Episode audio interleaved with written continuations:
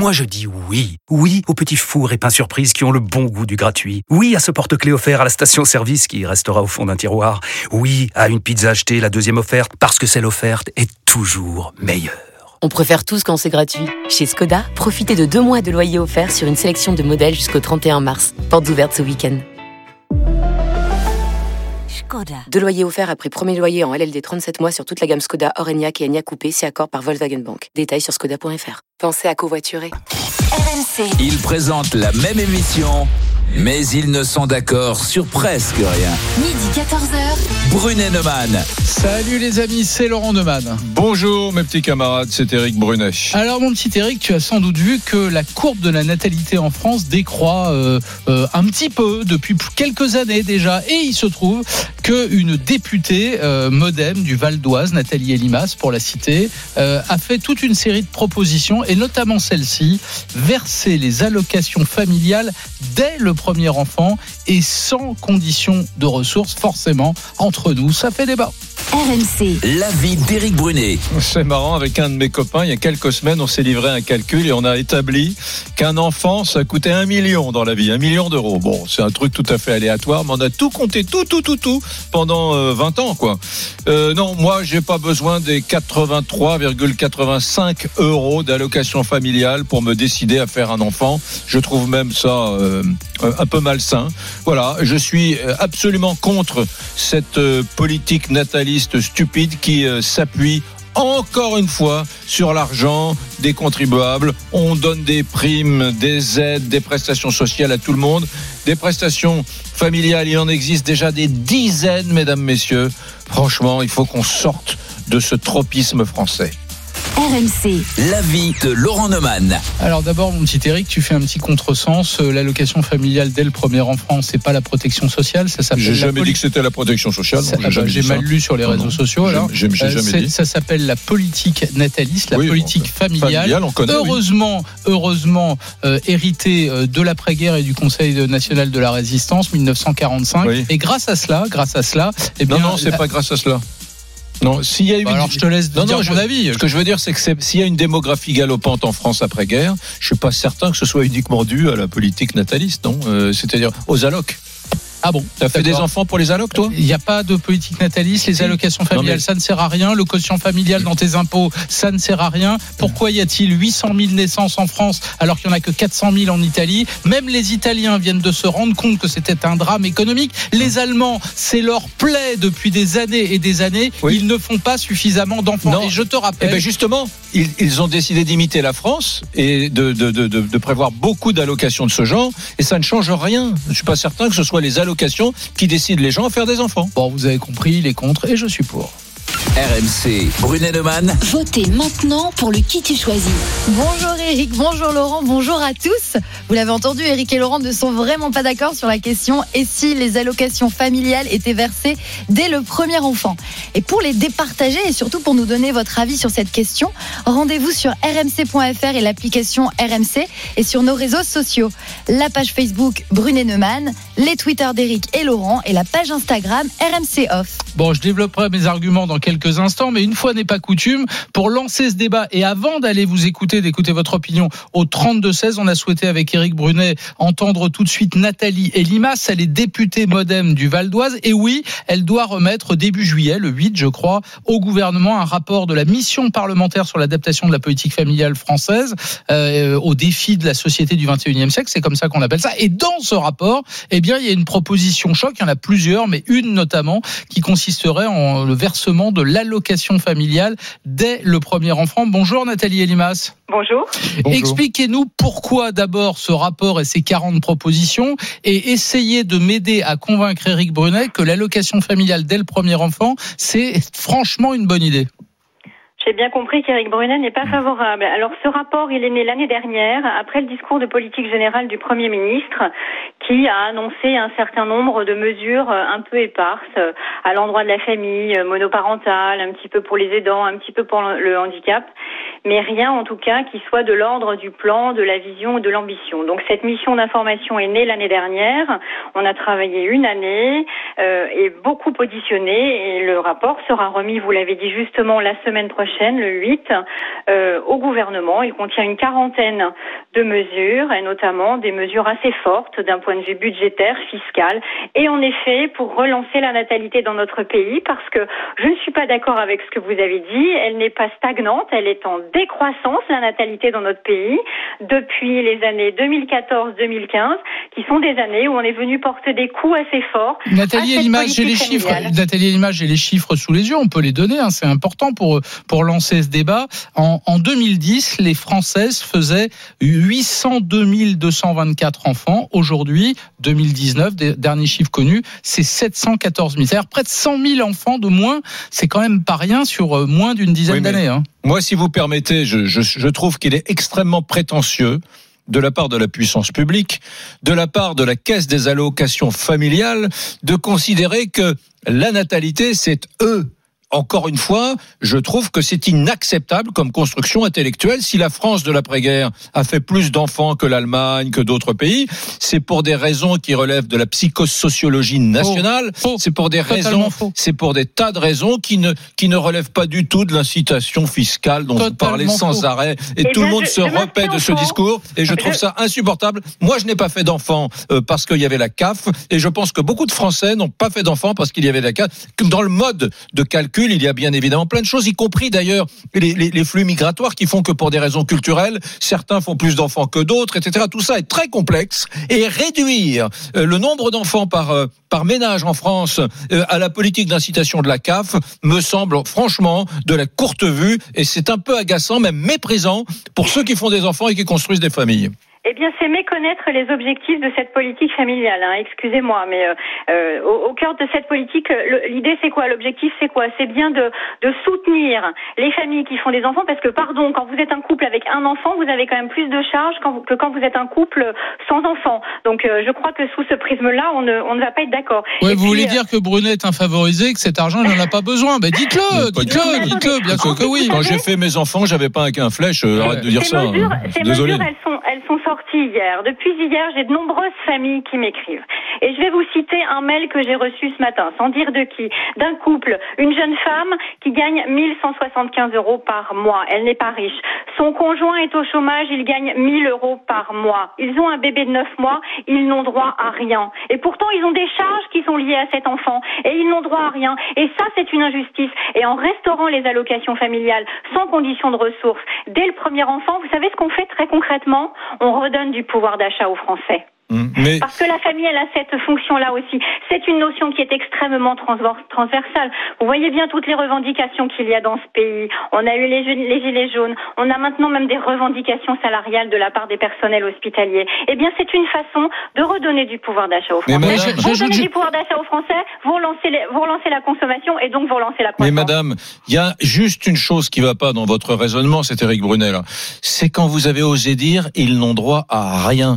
Mais c'est une honte. La France est le pays le plus redistributif du monde. Nous distribuons chaque année 741 milliards d'aides sociales en tout genre. Alors j'ai bien entendu que la politique familiale, ça n'était pas des aides sociales au sens euh, que nous l'entendons. Mais j'ai sous les yeux, d'ailleurs, je ne vais pas le faire parce que ce serait discourtois à votre endroit, mais je le ferai euh, sur RMC dans les minutes qui viennent. Je vais vous lire euh, un petit panorama des aides qui existent en France. J'en ai 10 pages. Ça commence par dispositif, j'apprends à nager, voilà. Et 10 pages plus loin, j'arrive à aide à la mobilité pour les apprentis, repas, hébergement. Voilà, j'en ai 10 pages d'aide. Tout le monde peut avoir 50 aides, y compris les gens les plus aisés.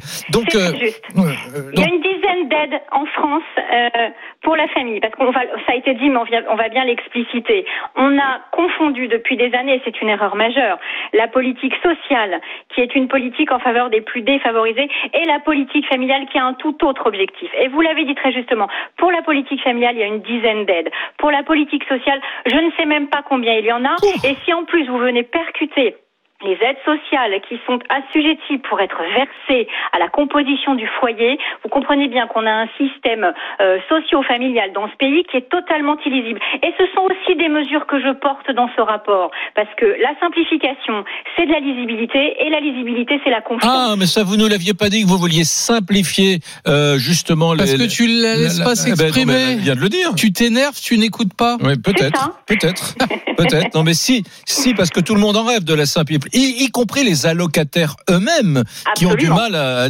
D'ailleurs, pardonnez-moi pour rassurer Eric Brunet, est-ce que les propositions que vous faites, Nathalie Elimas, est-ce qu'elles sont à budget constant ou à budget en progression? Alors, justement, euh, il y a plusieurs propositions, je l'ai dit, de nature fiscale, que j'ai évidemment chiffrées. J'ai demandé et le, le budget, et le coût, et euh, bien sûr les bénéfices. L'allocation premier enfant au premier enfant, c'est 750 millions d'euros et le quotient Oui, familial, c'est exactement. 790 millions à peu près. Hein. Tout à fait. Voilà. Et donc, euh, Donc je Brunet, pardon, excusez-moi, Brunet va dire, c'est encore un milliard et demi de plus. Donc d'où ma question est-ce que c'est à budget constant ou est-ce que vous allez faire des économies à certains endroits pour pouvoir euh, financer cela? Alors, je vais vous répondre. Euh, D'abord, euh, sur euh, le- les, cris que l'on pourrait pou- pousser sur le budget. J'ai un argument très simple. Vous avez suivi pendant la crise, malheureusement, de la Covid, il y a un certain nombre de mesures d'urgence qui ont été euh, versées aux familles les plus précaires. Je pense à l'aide exceptionnelle qui a été versée euh, au mois de mai dernier. Je pense à une aide qui est versée aujourd'hui à 800 000 jeunes, une fois, 200 euros. Euh, je pense à l'aide alimentaire, etc. Est-ce que vous avez chiffré ce, le montant de ces aides exceptionnelles, c'est-à-dire versées en une fois aux familles? Mm. Eh bien, moi, je vais vous le dire, c'est un milliard trois. Donc vous voulez supprimer tout ça pour financer Donc, les moi, ce que propositions que vous faites? Supprimons ces aides exceptionnelles qui ne sont que des pansements sur une jambe de bois. Bâtissons une politique familiale robuste, ambitieuse, lisible, claire, simple euh, pour tout le monde. Mmh. Et si on fait ça, d'abord, je pense qu'on fera des économies. Et là, je reviens sur le, le sujet de la simplification. Si on simplifie, on fait forcément des économies. On sert mieux les Français, on leur redonne du pouvoir d'achat et on lutte durablement contre la Mmh. Mais précarité. comment voulez-vous supprimer des aides en France? Ça marchera jamais. J'ai vu des aides, il y a des, aides, aux, des aides aux ampoules, par exemple. J'ignore ce que, mais il y a une aide qui s'appelle l'aide aux ampoules. L'aide service à domicile, coiffure, je, pédicure, pense- je pensais, rois. je pensais pas Non, mais- que tu oserais mettre les ampoules Non mais ou que- l'apprentissage de la natation Non. sur le même plan Non. que la politique Non. de nataliste en France. je- je- Franchement, je- m'attendais à tous aujourd'hui, mais pas ça. Ce qui est intéressant, c'est que cette juxtaposition, ou plutôt cette superposition, devient totalement anachronique. Eh oui. C'est c'est- c'est- c'est une poésie pratiquement, et, et, et il y a, il y a des toutes petites choses, des grosses choses, mais ça montre qu'en réalité, elles sont allées se, se fourrer ces aides dans des niches parfois, mais que pour supprimer une, aide, c'est un peu comme supprimer une loi. C'est dur. Vous allez en baver. Je crois qu'on n'y arrivera jamais, Nathalie Elimas. Comme toujours dans ce pays, on risque de dire que votre idée en matière familiale, c'est bien. euh, aider des familles dès le premier enfant, formidable, c'est généreux. Que, eh oui, pourquoi n'y avons- n'y avons-nous pas pensé avant? Oui, dès le premier enfant, très bien. Mais les autres aides ne vont certainement pas disparaître. Certainement pas. Et comme on est déjà le pays... avec un enfant plus tôt, c'est parce que la politique familiale telle que vous la connaissez aujourd'hui, Hmm. elle est assise sur sa construction historique, Eh oui. celle d'après-guerre, où effectivement, je suis désolée, je ne suis pas d'accord avec vous, elle a été conçue pour relancer, rebâtir ce pays et inciter Hmm. les familles à avoir trois enfants et plus. Or, c'est très simple, faut regarder la famille aujourd'hui. Sociologiquement et majoritairement, elle a un ou deux enfants. Hum, Bien sûr. Voilà. Et beaucoup sont monoparentales Je, avec je un rappelle, seul enfant. je rappelle, je rappelle deux chiffres qui sont importants euh, avant de vous remercier, Nathalie Elimas, d'avoir été avec nous dans Brunet Neumann. Deux chiffres très importants.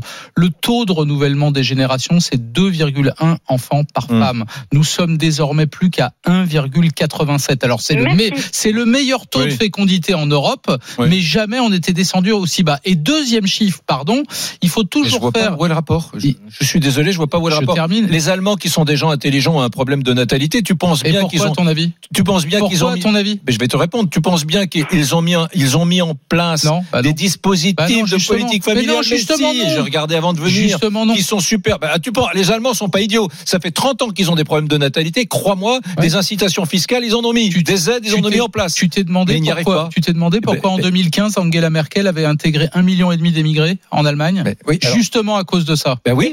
Les Justement, à cause de justement ça. à cause de ça, parce, qu'il n'y avait pas assez assez d'enfants. Non, parce qu'ils n'y arrivent pas et que les incitations fiscales n'y changent rien. non, Ce que je veux démontrer, non, Laurent, non, là, t'es ce que je veux démontrer, c'est que ce ne sont pas les de aides de la foi. CAF qui font faire des enfants, ce ne sont pas les aides de la CAF qui vont faire des enfants. Mais non. C'est tout. Eric, Eric, juste une chose, juste une chose. Évidemment, si tu dis allocation égale enfant, la réponse est non. Ah, et, et- et je pense qu'il y a 300 Merci. personnes qui vont nous appeler au 32-16 pour nous dire comme toi, moi j'ai jamais fait d'enfant parce que je touchais 85 euros par Eh, mois. bah oui. Bien sûr que oui. Mais si tu ajoutes l'aide au soutien euh, familial, si tu ajoutes le quotient familial sur les pour les couples qui ont des enfants et ce qui te fait baisser des impôts, si tu ajoutes toutes les mesures, eh bien depuis 80 ans, depuis 70 ans, oui, il y a une politique nataliste dans ce pays et on est en droit de s'inquiéter que depuis une dizaine d'années la natalité baisse. Mais il y a pire que ça, le solde entre les Il y gens a trop qui d'habitants sur la planète. le, solde entre ah, là c'est que plus d'arguments quand on Non, arrive non, là. non, mais- le solde entre les gens qui naissent en France et le les gens qui meurent est de 141 000 positifs, donc Hum. 141 000. C'est le taux le plus bas depuis 1945. Et Oui, ça, c'est le signe qu'un pays va mal. Voilà, Bon. c'est le signe qu'un pays va mal. Voilà. Tu sais, l'Allemagne fait moins d'enfants que nous. euh, elle va pas économiquement beaucoup plus mal que la France. J'ai même cru entendre qu'elle allait mieux, même. Tu Et vois. ben, dans ce cas-là, il faut Ouais. changer notre politique migratoire, ce qu'a fait l'Allemagne. Et quelque chose me dit que tu n'es pas d'accord. Non, mais Voilà. Je, je- Voilà. je pense que- Nathalie non. Elimas, on vous remercie quand même. Merci d'avoir été avec nous. Vous avez bien lancé le débat, député Modem du Val d'Oise, qui remet donc euh, ce rapport le 8 juillet. 40 propositions, euh, entre autres, pour relancer la politique nataliste euh, de la natalité en France. Le mieux maintenant, c'est d'entendre votre opinion, les amis. On va au 32-16. RMC, Brunet-Neumann. 32-16. Et on accueille Patrick qui nous appelle de Metz. Bonjour Patrick, bienvenue sur RMC. Salut Patrick. Bonjour à tous. Alors, on t'écoute. Pour ou, contre, pour ou contre cette allocation dès le premier enfant Contre, je suis d'accord avec Eric. Il y en a marre des aides sociales en France. On Mm. ne fait que ça. On n'est plus un, c'est plus une planche à billets qu'on fait, c'est une planche à, à chèques, quoi. On fait que des chèques, des chèques, des chèques, des chèques, des chèques. Quand va-t-on responsabiliser les familles et les gens en France? À un moment donné, stop, quoi. Stop. Patrick, est-ce que je peux te poser deux questions préalables avant de laisser Eric te répondre? Un, qu'est-ce que tu fais dans la vie? Deux, combien tu as d'enfants? J'ai deux enfants et je suis inspecteur dans le milieu céréalier. D'accord. Et Tu, tu n'as as, des problèmes de, de, de, de fin de mois, pas de problème de fin de mois? Euh, que- comment, comment ça se passe dans ton, dans, dans ton univers familial?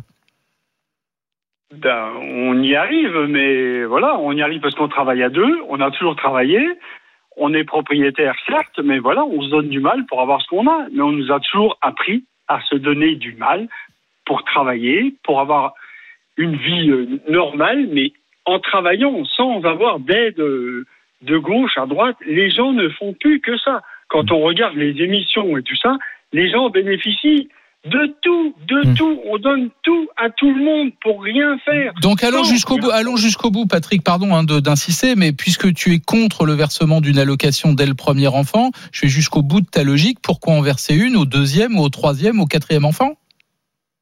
Mais oui, mais oui. mais Il faut, il faut arrêter les allocations familiales. Oui. Bah, D'accord. Ah bah voilà, bah, euh, très bien. gens, on comprend. pourquoi les C'est gens une opinion. des gosses Quand tu fais 4 ou 5 ou 6, c'est un choix de vie, c'est pas un choix de l'État, je suis Mm. désolé. On Tu donne sais, tout. C'est des, des dizaines et des dizaines de milliards qui sont payés par les Français. C'est important l'incitation à faire des enfants. Moi, je suis désolé. Si tu supprimes euh, ces, ces 150 milliards ou ces 100 milliards de la CAF, euh, tu, tu sais que tu peux les récupérer et baisser les impôts d'autant. hein. Surtout que tout à l'heure, ce qui m'a un peu gêné, c'est que notre invité Laurent, qui s'appelle Nathalie Elimas, la députée MoDem du Val de, du Val d'Oise, qui justement va faire cette proposition de loi qui prévoit de verser des allocations familiales dès le premier enfant. Elle nous a dit, oui, mais aujourd'hui, la famille, euh, c'est différent, c'est souvent des familles monoparentales. Elle a raison, contrairement à l'après-guerre, euh, il y a 70 ans. Donc parfois, il y a juste une maman ou un papa avec un enfant. La famille a changé. Très bien, elle a raison. Mais eh, ces familles ont déjà le droit. Re- Regarde. Regarde juste, je te, je te, cite quelques aides qui existent hein, dans ce registre, dans cet univers-là, qui pourraient toucher la famille monoparentale. Des trucs qui existent déjà. Et, et, pourquoi les aider davantage? Regarde, il y a le prêt à taux zéro, il y a le fonds de solidarité logement, il y a un dispositif qui s'appelle louer abordable avec une réduction d'impôt pour euh, justement ces familles euh, euh, monoparentales. Louer solidaire, il y a, il y a Paris logement, Paris logement famille, ça c'est pour les Parisiens et les Parisiennes. Paris logement famille monoparentale, l'aide à l'amélioration de l'habitat pour les familles, l'aide à l'installation dans un logement pour les étudiants. Bon, ça c'est pour les étudiants. Le chèque énergie, le crédit impôt pour la transition énergétique, la distribution d'ampoules gratuites, la subvention habiter Quel mieux. rapport avec les enfants Non, non, non. Je parle des, fa des familles monoparentales. Ah non, ça n'a aucun rapport. Et le logement. Et le logement. Non, c'est pas sur les enfants. C'est sur les aides allouées, disais-je tout à l'heure, aux, aux, familles monoparentales. L'aide pour le paiement des factures d'eau, euh, bien évidemment. Alors après, il y a tous les dispositifs comme euh, couverture maladie universelle, couverture maladie universelle euh, complémentaire, l'aide pour une complémentaire santé, l'aide médicale d'État, ça c'est pas pour elle, mais je, je euh, la, la, gratuité euh, de l'assurance maladie étudiante, les subventions à la. Ce que je veux dire, c'est que il y a aujourd'hui des centaines d'aides dont une partie sont déjà alloués à ces familles fragiles qui sont des familles monoparentales. Donc arriver par derrière en disant oh les familles monoparentales n'ont rien, il leur faut une politique euh, aujourd'hui de natalité vraiment vigoureuse et les aider dès le premier enfant, ça ferait sens s'il y avait rien d'autre. Comment Mais il y a déjà des aides sociales comment multiples. Comment t'expliques qu'il y ait 100 000 naissances de moins par rapport à il y a 10 ans? Mais parce que le monde change et la, la naissance, ça n'est pas que l'incitation fiscale ou l'incitation des, des allocs. C'est non que... mais d'accord, mais comment tu l'expliques? Mais mais peut-être que les grands cataclysmes qu'il y a eu entre guillemets cataclysmes, c'était des, des, années 90, je sais pas, le sida, le chômage, les grandes inquiétudes, la violence, l'insécurité urbaine, est-ce que tu ne l'insécurité urbaine. Est-ce que tu ne crois pas que la puissance française provient aussi de sa natalité? Il y a, au début des années 2000, la France c'était à peine 60 millions d'habitants. En 20 ans, on a gagné 7 millions d'habitants. On est 67 millions aujourd'hui. Ouais. C'est une force considérable. Non. C'est moi, moi, mon but. Ah bah la discussion s'arrête. C'est pas ça, mais moi. Si toi tu penses qu'en augmentant mais... le nombre d'habitants en France, non. on, on, on, on ne mmh. progresse pas, bah c'est très bien. Alors, moi, moi, mon y a but. Plus de discussion. Non, mais Laurent, euh, faut Et savoir, si tu penses que faire prioriser. des enfants, si tu penses que faire des enfants c'est pas bon pour l'économie et le moral des Français, bah très bien. Alors non, là, il y a plus de discussion. Non, moi je ah pense bah, que oui. je, je, pense que mon but c'est que mes enfants soient heureux. C'est pas qu'on les soit. Tiens. C'est pas les tiens. Oui, c'est pas qu'on soit. Les autres. C'est pas qu'on soit. Sans... Oui, que mes enfants, que nos enfants soient Ah. heureux et les tiens. Je souhaite que tes enfants soient heureux dans leur vie et ceux de mes amis, de tous les gens que je connais, de tous ceux qui nous écoutent. C'est ça mon but. C'est pas qu'on soit 100 millions dans 20 ans. J'en ai rien à foutre. Qu'on soit 100 millions ou 90 millions dans 20 ans. Moi, mon but, c'est que justement, nous puissions partager les petites parcelles de bonheur qui nous restent dans, dans ce doux pays de France. Et ma foi, euh, si on n'est que 80 millions et, et, pas 100 millions, 120 ou 120 millions dans 30 ans, je m'en fous. Et Patrick, je m'en fous. Patrick est toujours avec nous ou pas? Oui, il est, oui, toujours, il est oui, toujours là. Tu, tu les as, en l'occurrence, tu disais il y a quelques instants que tu avais eu deux enfants, donc tu as touché des allocations familiales bah, bah, je les ai piqués, mais j'ai rien demandé. D'accord. Euh, si, si je dis pas de bêtises, tes enfants, ils ont dû aller à l'école, donc tu as touché l'allocation rentrée scolaire? Pas du tout. Comment Bah si, tout le monde la touche. Si, si, tu, Ah, as, ouais, tu, tu n'es même pas au courant, mais tu, je t'assure que tu as touché Bah, moi une, non une, plus, une je- allocation je sais pas si je l'ai touché, Ouais, bah, c'est pas toi non plus qui gère l'argent du foyer, vraisemblablement. Mais si vous avez touché tout ça, or cet argent-là, eh ben peut-être que pour Patrick ou pour toi, Eric, il n'a aucune importance parce que vous n'avez pas de problème de fin de mois. Mais pour des milliers et des milliers de familles, cet argent, il est absolument indispensable. Indispensable. Voilà, c'est juste que je voudrais essayer de vous faire comprendre. Oui, et tu as raison, sauf qu'il se trouve que justement, cette politique familiale se superpose à une politique sociale qui aide déjà ces familles, puisqu'il y a beaucoup d'allocations, rentrées scolaires, etc. Il y a beaucoup d'allocations qui sont euh, versées euh, vers les plus modestes des Français, puisque tu le sais bien, Laurent, je le répète sans arrêt, la France est le pays le plus redistributif du monde. Donc il y a déjà, alors, arriver par derrière en disant, tiens, j'ai une bonne idée aujourd'hui, on va, on va subventionner la naissance du, les familles au moment de la naissance du premier enfant. Ce qu'on fait depuis 1945. Du hein. premier enfant, non Euh, non, non, ouais. pas le premier enfant. Ouais. Les Premier enfant. allocations familiales, 1945, on a considéré que c'était indispensable pour redresser le pays. bah oui, Il doit y bah, avoir une euh, raison, mon petit Eric. Non, hein. mais il y a une raison, parce qu'il y a une, députée qui est venue. D'habitude, toi, t'es plutôt du côté du Conseil national de la résistance. Euh, L'esprit de 45, ça t'allait bien? Oui, bof, je sais pas, non, pas spécialement. J'aime pas, pas du tout ce qui est sorti euh, du Conseil national de la résistance en 44-45, parce que je trouve que ça fait de la France un État socialiste. Alors je sais qu'il fallait reconstruire la France, etc. Mais je trouve qu'il faudrait ressortir quand même de cette de cette gang que je trouve assez contraignante. Et la, deuxième chose, c'est que l'émission qu'on fait maintenant, elle, rentre en résonance avec une émission qu'on a fait il y a quelques jours. Souviens-toi, c'était cette proposition de, de donner un RSA à tous les jeunes de 18 à 25 ans. Voilà. Mmh. Tous les jeunes, tu as 18 ans. Ah bah ça c'était de la protection sociale. Oui, c'est coup. la protection sociale, mais c'est un peu la même philosophie, quoi. T'as 18 ans, le monde a changé, etc. Donc je te verse un RSA automatiquement, que tu le veuilles ou pas, tu l'as. De- Jusqu'à tes 25 ans. Oh, mais qui va payer? Ça coûte 5, 5 milliards. Bah toi, Ouais, bon. bah toi parce que t'as les moyens. Mmh. Voilà, Bon, moi, bah, tout moi parce que j'ai les moyens. Ouais. Bah oui. D'accord. Bon, on va remercier Patrick qui était de ton avis, hein, t'as compris. Mais il, y a, il se trouve qu'il y a Arnaud là qui nous attend, il nous appelle du Var, Lamotte. Il, il est plutôt d'accord avec moi. Vous êtes très très nombreux à nous appeler au 32 16. On va ben, vous on écouter. écoutera les arguments d'Arnaud. Ah Tiens. bah oui, moi ça. Prépare-toi bien, Arnaud. Prépare-toi bien. Euh, je t'attends. Allez les amis, Brunet Neumann, on revient sur RMC dans un instant. À tout de suite. RMC, midi 14h, Brunet Neumann. RMC, midi 14h, Brunet Neumann, Éric Brunet. Laurent Neumann. Alors pour relancer la natalité, bah, vous l'avez entendu tout à l'heure, il y a une députée, elle s'appelle Nathalie Elimas, elle remet un rapport avec 40 propositions, parmi lesquelles euh, l'allocation euh, familiale, les allocations familiales dès le premier enfant Mmh. et sans condition de ressources. Alors oui, évidemment, ça fait réagir. D'abord, juste une petite chose, quand je dis une bêtise, j'aime bien me, corriger moi-même. Euh, Tout à l'heure, j'ai parlé de l'allocation rentrée scolaire. Évidemment, cette allocation rentrée scolaire, euh, elle est conditionnée aux ressources. hein. Tout le monde ne la touche pas. Donc peut-être que Patrick, tout à l'heure qu'on avait en ligne, ou toi, Eric, euh, je ne connais pas vos salaires, mais peut-être que vous ne l'avez pas, vous ne l'avez pas touché. Lisa Marie, Oui, je vous ai demandé pendant, pendant la pause ce que c'était qu'un JINX. Si vous connaissiez cet acronyme en anglais, ça veut dire Green Inclination No Kids. attends, attends, attends, attends, attends, tu vas trop vite là. Dès que tu parles anglais, moi je suis perdu. Donc ça veut dire Jinx. traduit, traduit en français. Ça veut dire euh, l'inclinaison verte sans enfant, si je traduis littéralement. Donc en gros, c'est quelqu'un qui refuse de faire des enfants pour sauvegarder la planète. C'est-à-dire, c'est Eric Brunet. Mmh. Eric Brunet, il dit pour la planète, faut pas faire d'enfants. Mais j'ai des enfants dans tous les ports du tu- monde. des milliers. Non, les jinx, c'est les gens qui considèrent que la surpopulation a des effets dévastateurs sur le réchauffement climatique et qui ont décidé de ne pas procréer Ouais. pour sauver la planète. Des Donc faire moins d'enfants, le geste écolo. pessimiste, quel choix terrifiant Ils sont, d'ailleurs. hein. ils sont combien, ceux-là?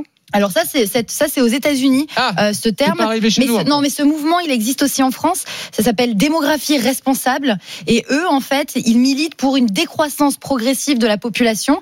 Et ils estiment que l'État Ah bah, c'est- doit cesser d'encourager la hausse du taux de C'est- fécondité. C'est tout, Eric, ça. Et Mm. Toi, t'es es pour la décroissance, toi? Non, non, pas du tout. Non. Ah, ah, ben alors, je comprends pas. T'es- t'es- tu, tu veux pas qu'on fasse plus d'enfants, mais t'es es pour la croissance. Arrête de me chercher, je comprends pas ce Mais- que tu dis, c'est trop compliqué, sois simple. Bah si. Non, non, Ceux non, non. qui disent il faut pas faire d'enfants pour Je- je- la moi, je- non, moi je dis. ils sont Alors, pour la décroissance. Je dis que c'est pas les allocs de la CAF qui font faire des enfants. Voilà. Euh, et que si on fait des, des enfants pour les allocs de la CAF, on les fait pour de mauvaises raisons. Mais une politique Nathalie, c'est pas que les allocations familiales. D'ailleurs, il y a oui. plein de choses. Oui, les incitations fiscales, si Bah tu veux bien. Ben, c'est pas, si on fait pas des enfants pour des bonnes raisons, si on fait ça, première chose. La deuxième chose, c'est que beaucoup de gens nous écoutent. euh, Voilà, on a un débat savoureux, formidable. On n'est pas d'accord. Moi, je préconise quand même que euh, vous qui nous écoutez, mesdames, messieurs, jeunes gens. Euh, pendant que vous écoutez euh, Neumann, si vous êtes à la maison, vous mettez sur Google, euh, vous tapez CAF, hein, caisse d'allocation familiale, et vous allez regarder, parce qu'ils sont assez transparents, vous allez regarder les aides qui sont distribuées aux Françaises et aux C'est Français. formidable, c'est un Mais progrès. attends, c'est attends, attends, c'est- chacun c'est- se fera. C'est le voilà, bonheur d'habiter c'est- en France Euh, plutôt qu'au Venezuela. C'est bah oui. des, c'est des, c'est des Ah oui. dizaines et des dizaines d'aides. C'est assez édifiant que les Français eux-mêmes qui, qui contribuent à verser ces aides, qui Eric, les pardon, payent est-ce que tu ne dis pas ils ça par hasard. Est-ce que tu ne dis pas ça par hasard parce que toi, à titre personnel, tu n'en as pas besoin? Mais parce que je, mais pourquoi tu dis ça? Bah, c'est une Non, question mais que je me pose. D'abord, moi, jusqu'à 40 ans, j'ai été pauvre. Voilà. Donc euh, arrête de me voir comme un journaliste privilégié.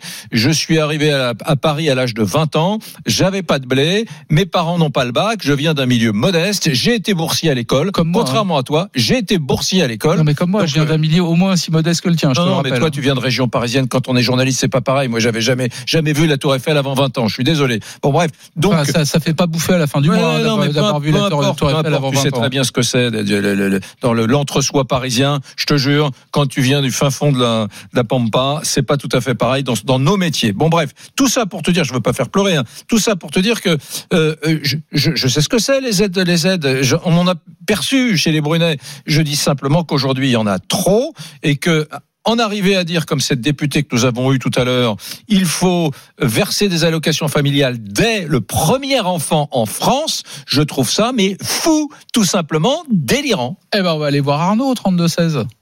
RMC, Brunet-Neumann. 32-16. Bonjour Arnaud, qui nous appelle du Var, un département qui m'est cher. Comment vas-tu Arnaud? Salut Arnaud. Ben, ça va bien. Bonjour Monsieur Brunet, Monsieur Neumann. Oh, tu peux nous Euh, appeler Eric et Laurent. Non, il veut nous vous voyez, lui. Il veut nous vous voyez, lui. Il veut, la jouer distant. Et, euh, et donc, ben, euh, contrairement à ce que vous avez dit, Monsieur Neumann, Ouais. juste avant, euh, je suis pas tout à fait d'accord avec vous. Ah. Euh, moi, euh, effectivement, je suis d'accord pour euh, l'allocation euh, sur le premier enfant. Ah, donc t'es Euh, d'accord avec moi Hmm. Oui, là-dessus, oui. Mais par contre, pour moi, il, euh, il faut un plafond là-dessus et. Euh, et, euh, et en fait, euh, ben, je suis pour aider euh, ben, justement les couples que, qui ont du mal euh, à avoir leur premier enfant, qui, euh, euh, qui pour des problèmes économiques euh, ne veulent pas l'avoir. Euh, Ceux-là, je pense qu'il faut les aider. Hmm. Par contre, euh, effectivement, je pense qu'il faut aussi, euh, contrairement à ça, parce que là où je suis d'accord avec Monsieur Brunet, euh, c'est qu'en fait, euh, ben, il faut quand même limiter les allocations. Attends Euh, Arnaud, parce que, Arnaud, Arnaud, juste pour bien Mais- comprendre ta position, quand tu dis Ah, euh, tu je le suis- coupes quand il est d'accord Non, non, avec je veux moi, bien toi. comprendre. Je- euh, il faut plafonner. Tu veux dire plafonner en nombre d'enfants ou plafonner en fonction des ressources financières du couple? Euh, ben moi, c'est plutôt un nombre d'enfants. D'accord. Donc par exemple, on dit euh, euh, premier enfant, d'accord, deuxième, troisième, et par exemple au troisième, on arrête.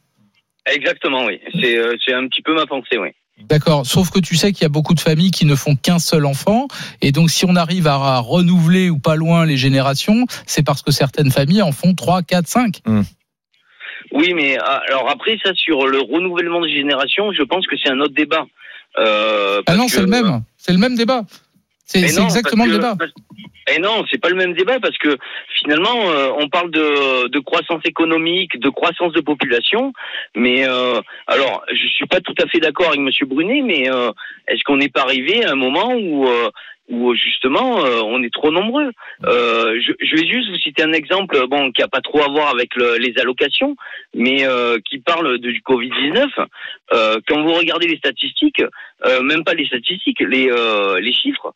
Euh, à Paris, c'est 20 000 habitants au, kilomètre carré.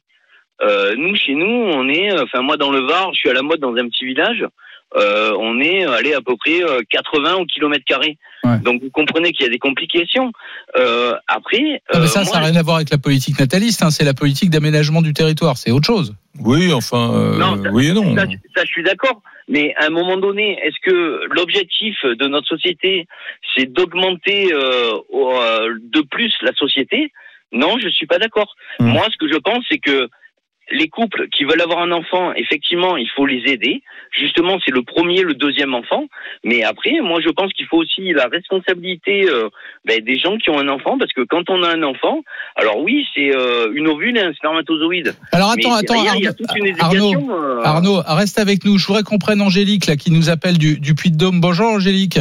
Hmm. Bonjour Eric, bonjour Laurent. Laurent, Laurent, il n'a pas du tout aimé que Arnaud Ah, le, si, le bah, suive pas à 100%. Tu, tu me l'as raccroché, le Arnaud Non, mais il est tu me l'as Arnaud. zappé. Arnaud, Ouais, non, mais il est là. tu es toujours là, Arnaud. Ouais. Il t'a coupé Oui, le sifflet. là, oui. T'as vu T'as mais- vu T'as vu Il t'a je- coupé le sifflet. Je voudrais présenter Non, Angélique à je laisse Arnaud. la parole, euh, je laisse la parole euh, aux gens qui ont droit. hein. Je voudrais présenter Angélique à Arnaud. Angélique, quel est ton avis sur ces allocations Alors attends, familiales? Angélique, ouais. elle, est, elle est d'où, Angélique? Elle est du Puy-de-Dôme. Salut, Angélique. Voilà, bonjour à tous. Euh, oui, j'appelais parce que euh, oui, euh, c'est la première fois qu'en écoutant euh, votre débat, je, j'étais autant, en, pas, pas de la colère, mais survoltée. Mm. Parce que voilà, j'ai deux enfants aujourd'hui, un de 3 ans, un de 9 mois. Euh, aujourd'hui, moi, mon point de vue, si on fait pas des enfants euh, pour avoir les allocations, euh, les allocations, on en a déjà pas mal. Euh, par rapport à ce Mm.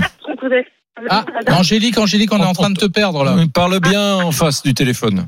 Oui, vous, vous m'entendez là? C'est bon, là, c'est bon. Oui, pardon, excusez-moi. Euh, donc oui, euh, par rapport à, à ce qu'a dit, euh, on a quand même beaucoup d'aides euh, déjà pour un premier. Euh, Il y a aussi la fonction des revenus, mais quand on est une modeste, qu'on a des petits salaires, on arrive quand même à avoir des aides euh, à hauteur jusqu'aux 3 ans, on touche cent- environ 170 euros.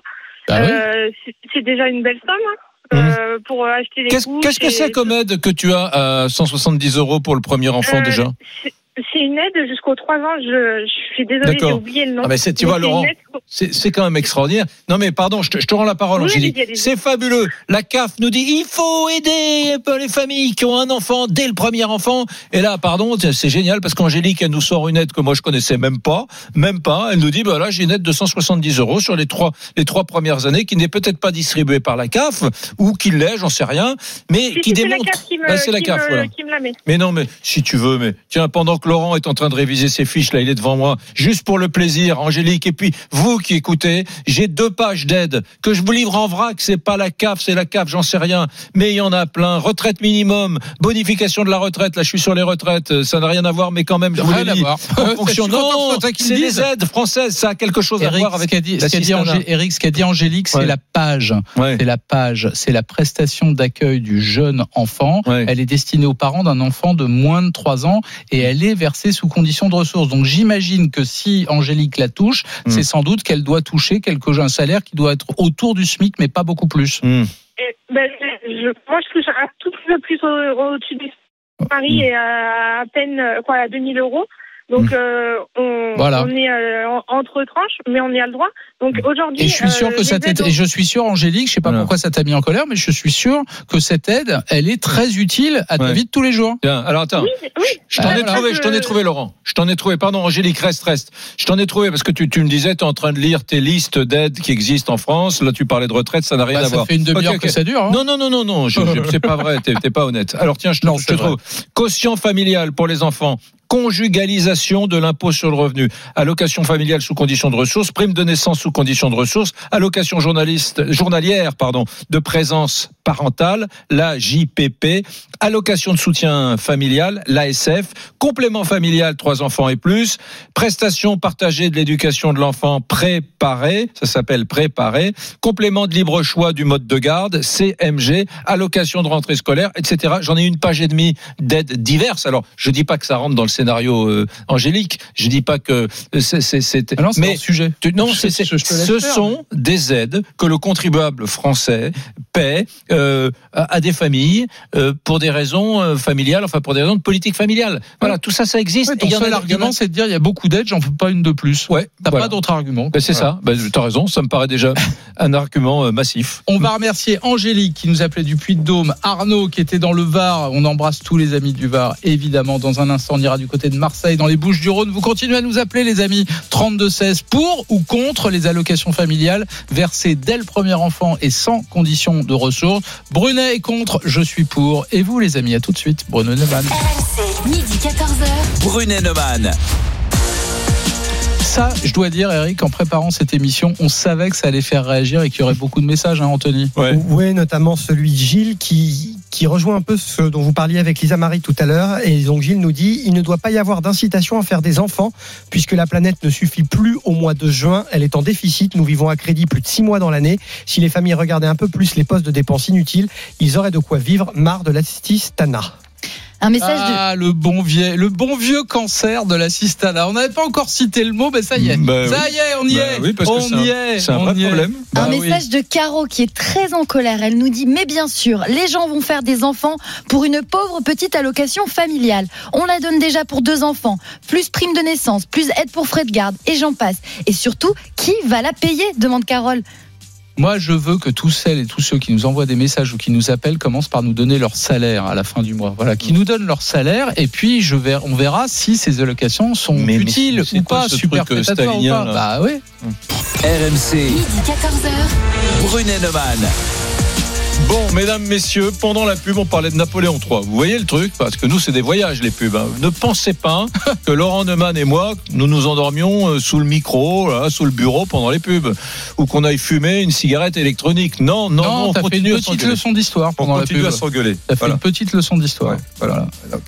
Euh, élu au suffrage universel, parce que Louis-Napoléon Bonaparte, avant de devenir empereur en 1851, il est élu premier président de la République de l'histoire de la République en Oui, mais France. tu as justement fait remarquer que les femmes ne votaient pas. Ouais, que les femmes ne votaient pas à l'époque. Eh quand ouais. même. La Révolution française a juste oublié de dire ça serait pas mal que les femmes aient le droit de vote. Ça, bon, c'est pas notre sujet. Non. C'est pas notre sujet. Moi, je veux relancer la natalité dans ce pays. Je suis très très inquiet de voir que depuis 10 ans, euh, eh bien, on est passé de 800 000 naissances par an à un peu plus de 714 000 naissances par an.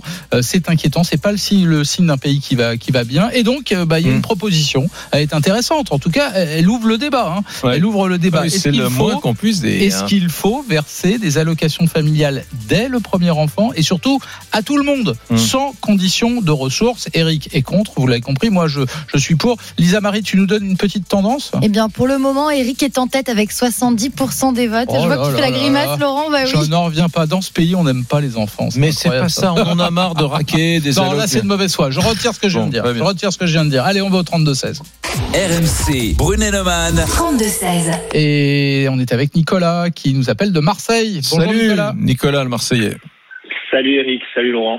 Bon, on est ravi de t'accueillir sur RMC. Pour ou contre ces allocations familiales dès le premier enfant Laurent, je suis désolé, mais ce matin, tu as mal dû te lever. Merde. Et je suis bien entendu d'accord avec Eric. Je suis désolé. Alors, Ah bah, euh, T'as intérêt à être développe, convaincant. hein. développe. Alors, euh, bon, déjà, comment, il y en a marre qu'on ait toujours à attendre quelque chose du gouvernement. Et moi, ce qui me gêne un petit peu, c'est que le choix, je pense, d'un enfant, il doit venir du cœur et non pas du porte-monnaie. Non, Et mais là, il n'y a pas de débat. Attends, attends, Nicolas, Nicolas. Moi, je veux bien, mais si c'est ça l'argument, c'est fini, c'est plié, il n'y a pas de débat. C'est pas à moi que tu vas dire qu'on fait des enfants par amour ou par l'envie d'avoir des enfants, mais pas pour Hmm. des allocations familiales. Quand on en est à ce genre d'argument-là, c'est l'argument d'Éric tout à l'heure, pardon, mais on n'a pas commencé le débat. On est tous d'accord là-dessus. Bon, très bien. Deuxième argument. Alors ensuite, il faudrait un peu de la responsabilité individuelle. Je pense tout simplement que si on n'a pas forcément les moyens d'avoir un enfant, eh bien on va peut-être un petit peu attendre. Je donne deux chiffres. En 1974, l'âge moyen du premier enfant était de 24 ans. En 2015, il est de 28,5 ans. C'est peut-être déjà l'une des premières raisons, c'est que les gens attendent d'être un peu plus responsables. Et ensuite, je vais donner un cas personnel. Tu, attends, attends, attends, attends, attends, là, très important. Tu es sûr que c'est la raison? Tu es sûr que ce n'est pas au contraire parce que nous avons un chômage de masse, parce qu'il y a la crise, parce que la vie quotidienne des jeunes, des futurs jeunes parents est extrêmement difficile, bien plus que dans les années 70. Moi, c'est ça la raison qui m'inquiète. Et, et donc, et, et donc peut-être, tout simplement, c'est donc qu'ils ont moins d'argent et peut-être qu'ils attendent d'avoir des moyens financiers. peu Donc peut-être, donc peut-être, donc peut-être, peut-être, Nicolas, je, je pousse le raisonnement jusqu'au bout. Peut-être qu'ils s'aiment, qu'ils ont absolument envie d'avoir des enfants, mais qu'ils ont mis le frein à main, pardon pour le pour la métaphore, parce que tout Mhm. simplement ils ont peur de ne pas avoir les moyens d'élever ces enfants. Donc moi, ce que je dis, c'est qu'il faut les inciter à faire des enfants pour les aider à les élever, et le plus tôt possible, au contraire. Eh ben moi, je vais reprendre ton argument, mais je pense cependant que c'est une preuve d'intelligence parce qu'ils sont peut-être plus responsables. Je donne un cas personnel. Aujourd'hui, j'ai une entreprise, je suis en plein développement sur l'entreprise.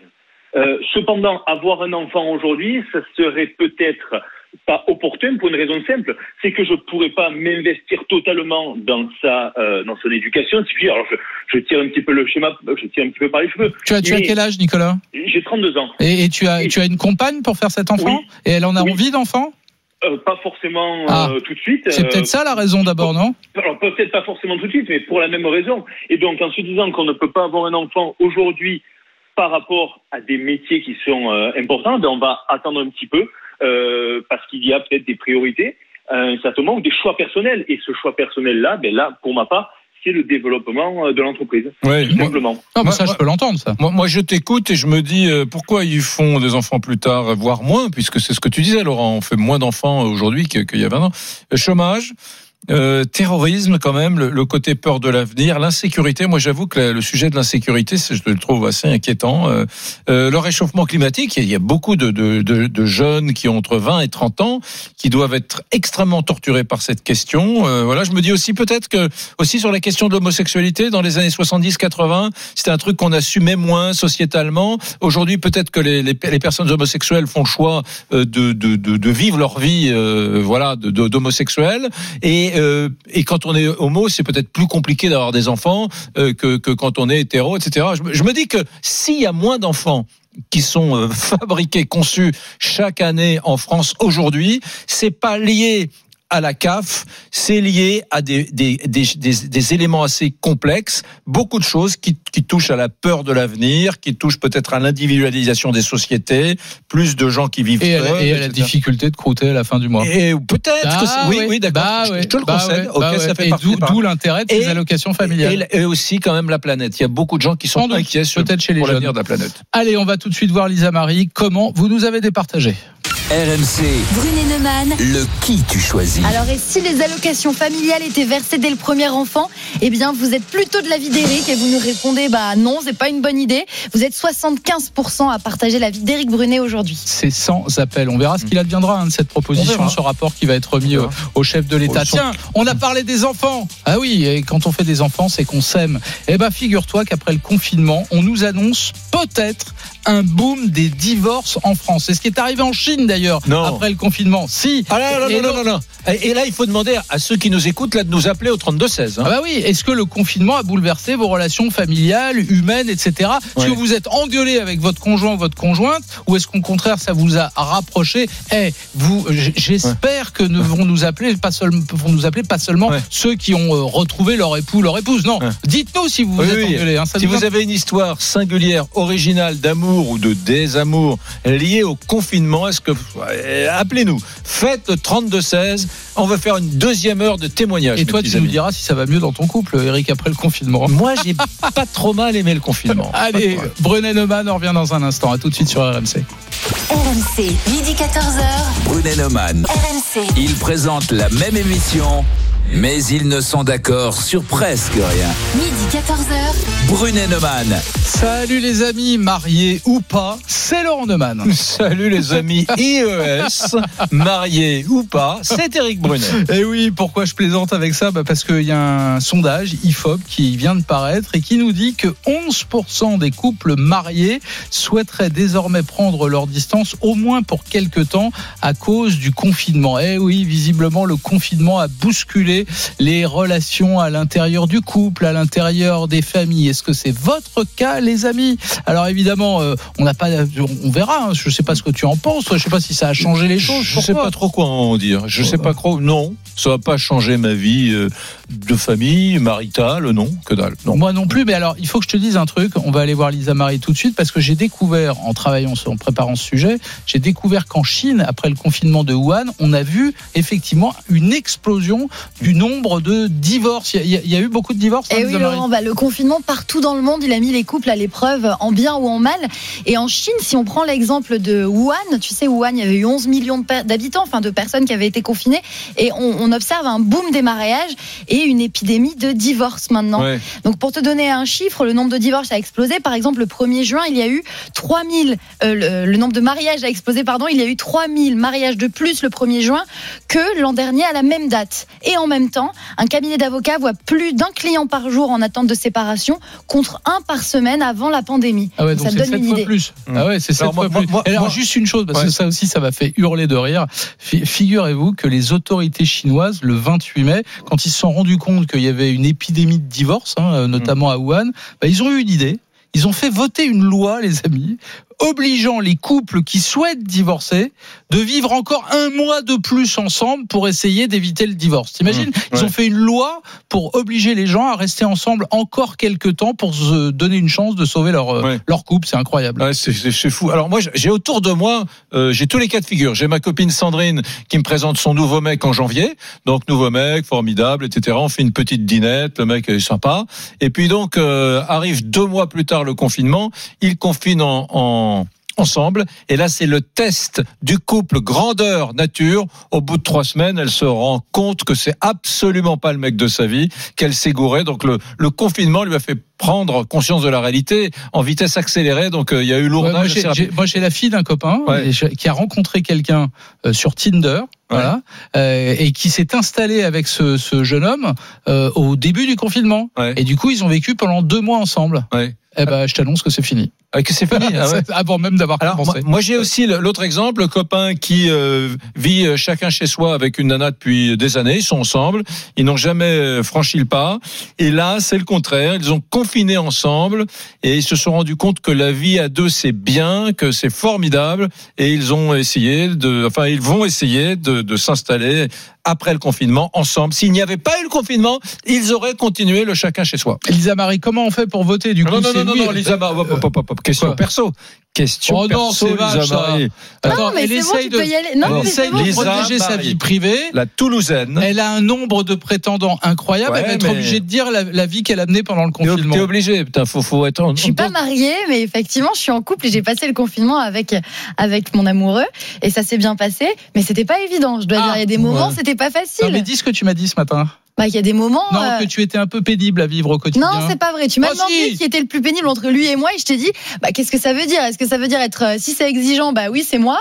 Euh, si c'est un peu laxiste, bah parfois c'est un peu lui. Alors, ok, très bien, très bien, très bien. Exercice de vérité avant d'aller au 32-16. Quel a été dans, dans ton quotidien, et je te poserai la même question, et je me la poserai aussi, les moments, les instants du, du quotidien les plus difficiles à vivre pendant le confinement? Bah, je pense que c'était parfois certaines journées étaient un peu longues et puis être, on était dans un appartement, hein, donc euh, euh, il y avait certains moments en fin de journée où je pense qu'il y en avait ou l'un ou l'autre qui avait envie d'aller euh, se promener, on pouvait pas aller voir les copains, on pouvait pas, et donc bah, quand les frustrations comme ça elles étaient trop fortes, et bah du coup on se disputait. Hein, T'allais pas faire un jogging? Non, j'allais pas faire un jogging. Non, non, j'avais écouté le docteur Sevac, j'y allais pas, tu vois. Ah, Moi, je vais te dire, je vais te répondre très simplement à cette question. Pendant le confinement, comme les autres jours de l'année, je suis parti à 7 heures pour bosser et je suis rentré le soir à 21 Ouais. Donc, euh, autant te dire que le confinement, moi, je l'ai pas vécu. Voilà. Moi, c'était. Donc, ça n'a rien changé. Moi, c'était le déjeuner parce que les soirées familiales, c'était sympa. On se faisait parfois des monopolies, on se regardait un bon film euh, pourri, genre euh, où est passée la septième compagnie. Donc ça, c'était plutôt la marade le soir. Mais le déjeuner juste après l'émission Bruno Neumann à 14h, passer à table en famille à 14h05, euh, c'était c'était bizarre, quoi. C'était très curieux. C'était Ouais. vraiment un peu un peu lourd. Mais moi, ma femme a bossé à l'hôpital pendant tout le confinement, donc elle partait comme d'habitude, 7 heures du matin, 7 heures et quart du matin, et elle rentrait Mais le soir à vous pas d'heure, euh, voilà. Mais vous êtes parfait chez les Neumann. Mais non, c'est comme Si ça. Tu sais qu'il y a des tas de gens qui ont continué à travailler. Hein. Pour ça, d'ailleurs, je propose qu'on fasse un sujet la semaine prochaine sur le télétravail, parce que j'ai vu qu'il y avait un Français sur deux qui avait peur de retourner sur son lieu de Oui. travail. Disons, heureusement que les soignants n'ont pas raisonné comme Ouais, ça pendant alors- la période du, du- de l'épidémie. hein. Alors là, je vais être. Dans le problème, c'est qu'on va être d'accord tous les deux. parce Hop, hop, que, hop, hop. Les, les mecs aujourd'hui qui disent oui, j'ai peur, je vais pas revenir Attends, en attends, entreprise. Mais pour revenir au sujet du jour, Ouais, peut-être. Ouais, pardon. Euh, Ferez-vous partie des divorce boomers du monde d'après? On vous demande aujourd'hui si le confinement a bouleversé vos relations familiales, humaines, amicales. Racontez-nous au 3216 et puis aussi votez sur rmc.fr, l'application RMC, la page Facebook Brunet Neumann, le Twitter d'Éric et Laurent et sur Insta- Instagram sur le compte RMC Off.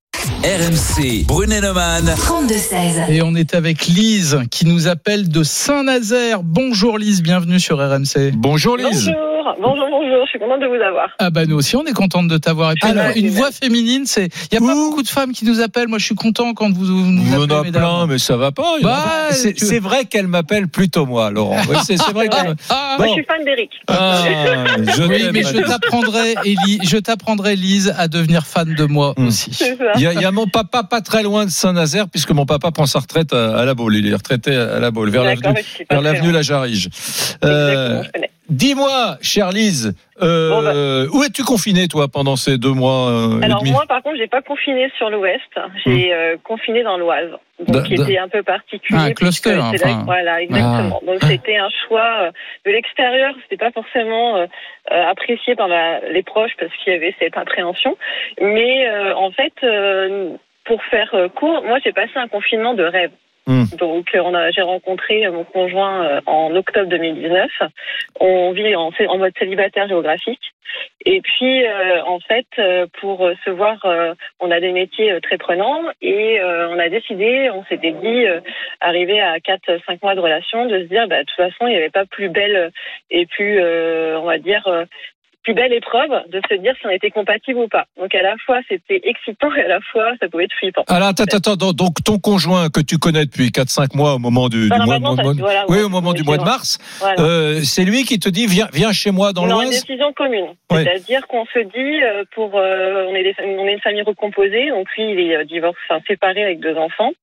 Mhm. Moi, je suis aussi euh, maman euh, séparée avec euh, avec une petite fille de 9 ans. On se dit, bon, c'était plus pratique au niveau euh, logistique euh, de se de faire le confinement Et sur pardon, pardon, pardon, pardon, Lise, les enfants étaient confinés avec vous?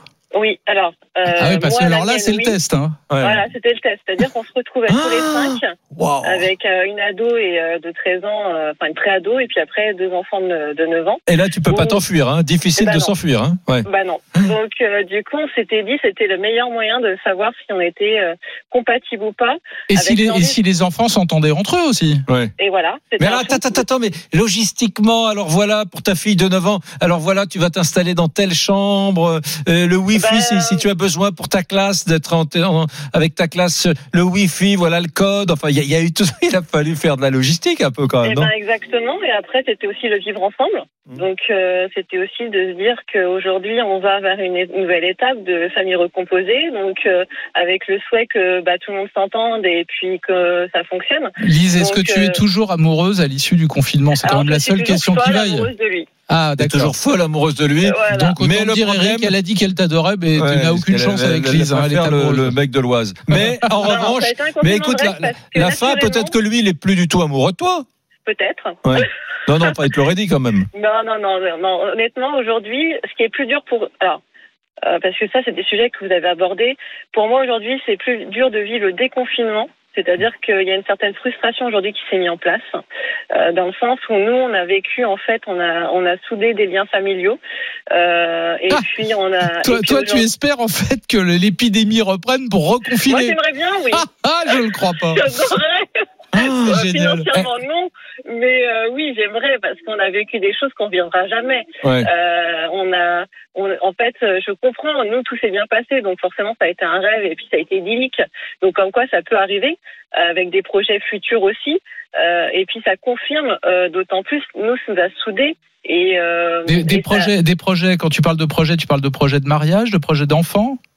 Euh, après, euh, on verra quand Ça va, il t'écoute pas, il est pas à l'antenne, il est pas à l'écoute si, d'RMC, parce tu que peux y aller. dit que je passais sur Ah, RMC. Dit, j'écoute. Quel est son prénom Euh, Cyril. Bon, Cyril. Cyril, je crois que Lise a des projets de mariage, Je des projets d'enfants. Elle ose pas t'en parler. Lise. Non, déjà, le, déjà, si on est heureux tous les cinq, c'est déjà un gros, enfin, c'est déjà super.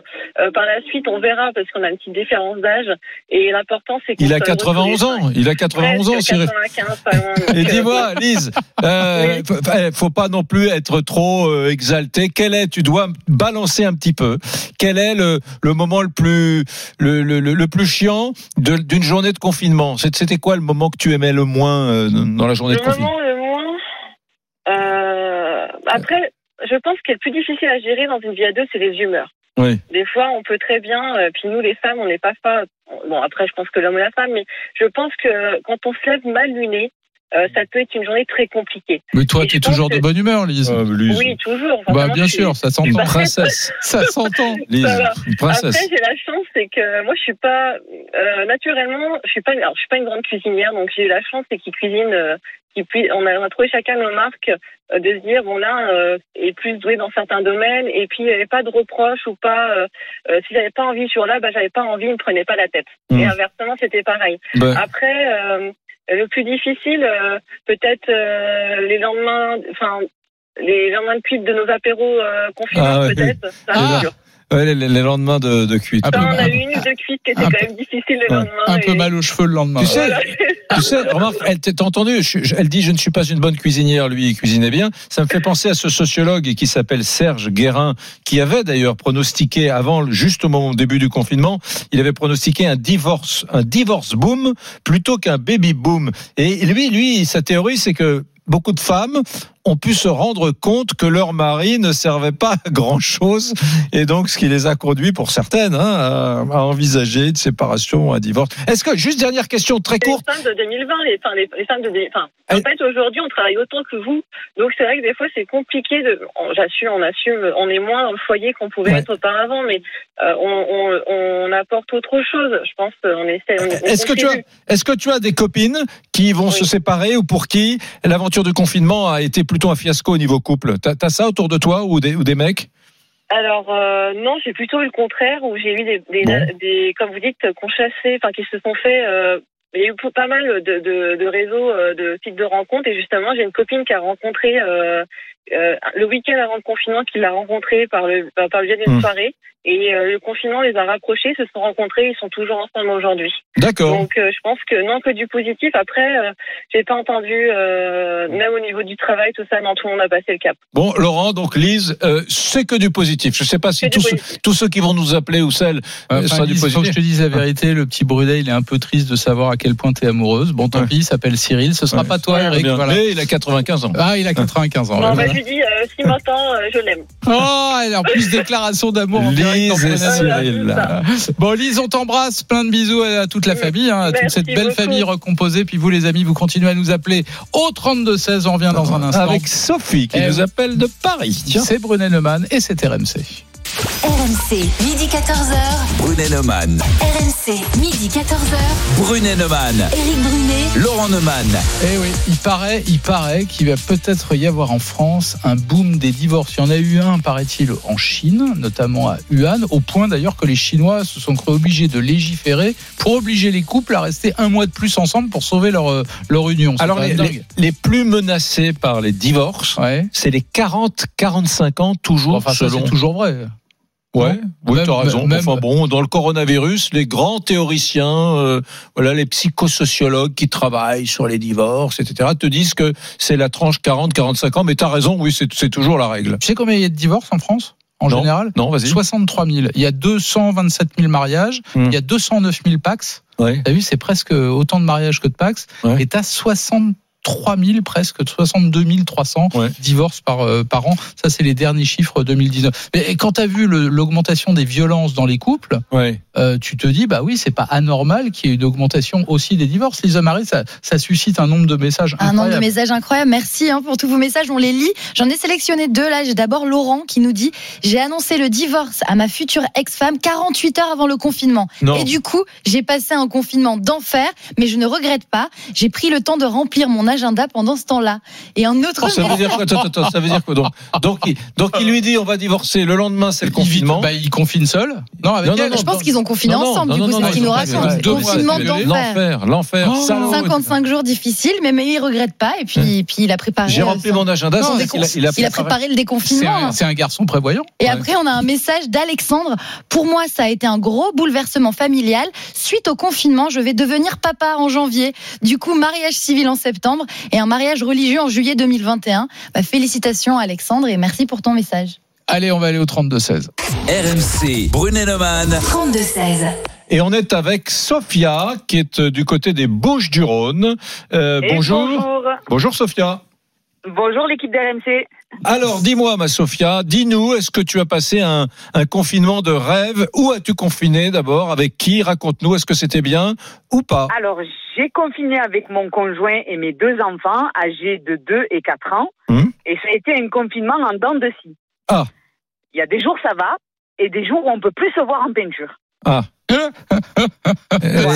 Donc, euh, au début, c'est super. Tout est bien, tout est rose. On est en télétravail. Déjà, le concept du télétravail avec les enfants à la maison, c'était Ah. un concept que je je comprends pas.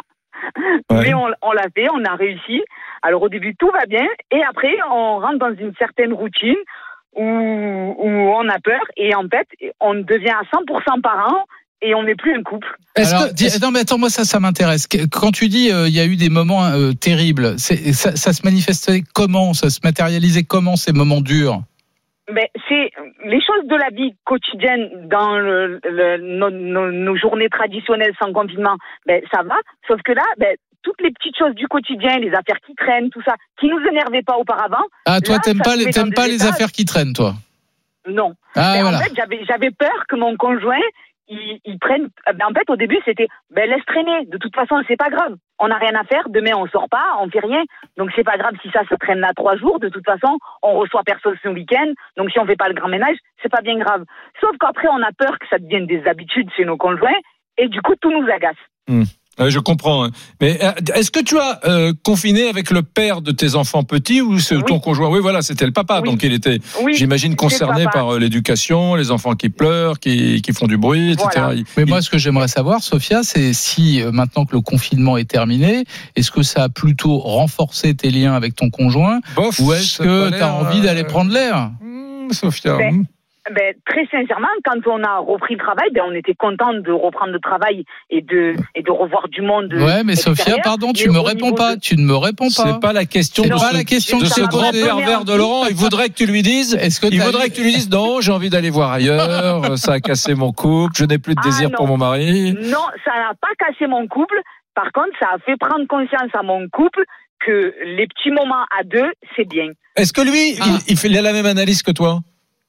Oui, il fait la même analyse que moi. Il dit que, que dans la vie de tous les jours, on ne s'accorde pas assez de temps à deux et que du coup, là, pendant le confinement, on l'a ressenti.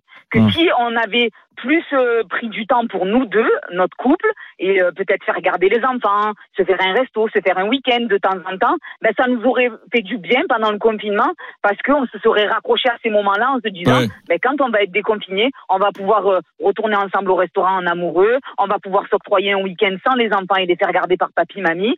Et du coup, ben, c'est au premier week-end déconfiné, c'est ce qu'on a fait. tu, tu, as- tu as confiné où? Dans une maison? Dans, euh, À Dans Marseille? un appart- dans un appartement, euh, dans la ville où on habite, sur Septembre-et-Vallon, dans un appartement, donc pas d'espace extérieur. Euh, on a de la chance que, hors, euh, dans notre résidence, il y a un petit bout de jardin où on sortait, on s'octroyait deux fois 20 minutes dans la journée Mmh. avec les enfants pour qu'ils ils sortent un peu, ils respirent, ils fassent un peu de vélo et on rentrait très rapidement. Mais c'est le, voilà, c'est les seuls moments où on est sorti de la journée, c'est deux fois 20 minutes dans la journée. Bien. Merci, merci Sophia. Intéressant, Sophia, c'est oui mais. hein. On Ah est dans le oui mais. Oui, hein. mais, mais non, surtout, ça l'a obligé à changer ses habitudes. Pour, Ouais. euh, pas- elle a trouvé, elle a trouvé une autre façon de fonctionner avec son, avec son conjoint. Alors Sophia, tu n'aimes pas le A de Sophia, tu voudrais une Sophie, c'est ça? Eh bien, j'ai ça en magasin, mon pote. c'est mon prénom préféré, Sophie. Ouais, ah bah, très bien. Allez, c'est parti. RMC, midi 14h. Brunet Neumann. Merci elle- Sophia et bonjour Sophie alors. Sophie, elle nous appelle de Bonjour. Paris. Bonjour, Sophie. Bonjour Sophie. Bonjour à vous. Alors, toi, et comment tu as vécu ce confinement en matière de couple? Bah écoutez, très bien, puisque je me suis mis en couple tout simplement pendant le confinement. Ah. Comment, comment ça, Euh, pendant le confinement? Bah, C'est-à-dire quand j'ai rencontré quelqu'un sur une appli de rencontre, comme beaucoup de jeunes maintenant, Ouais. ou moins jeunes.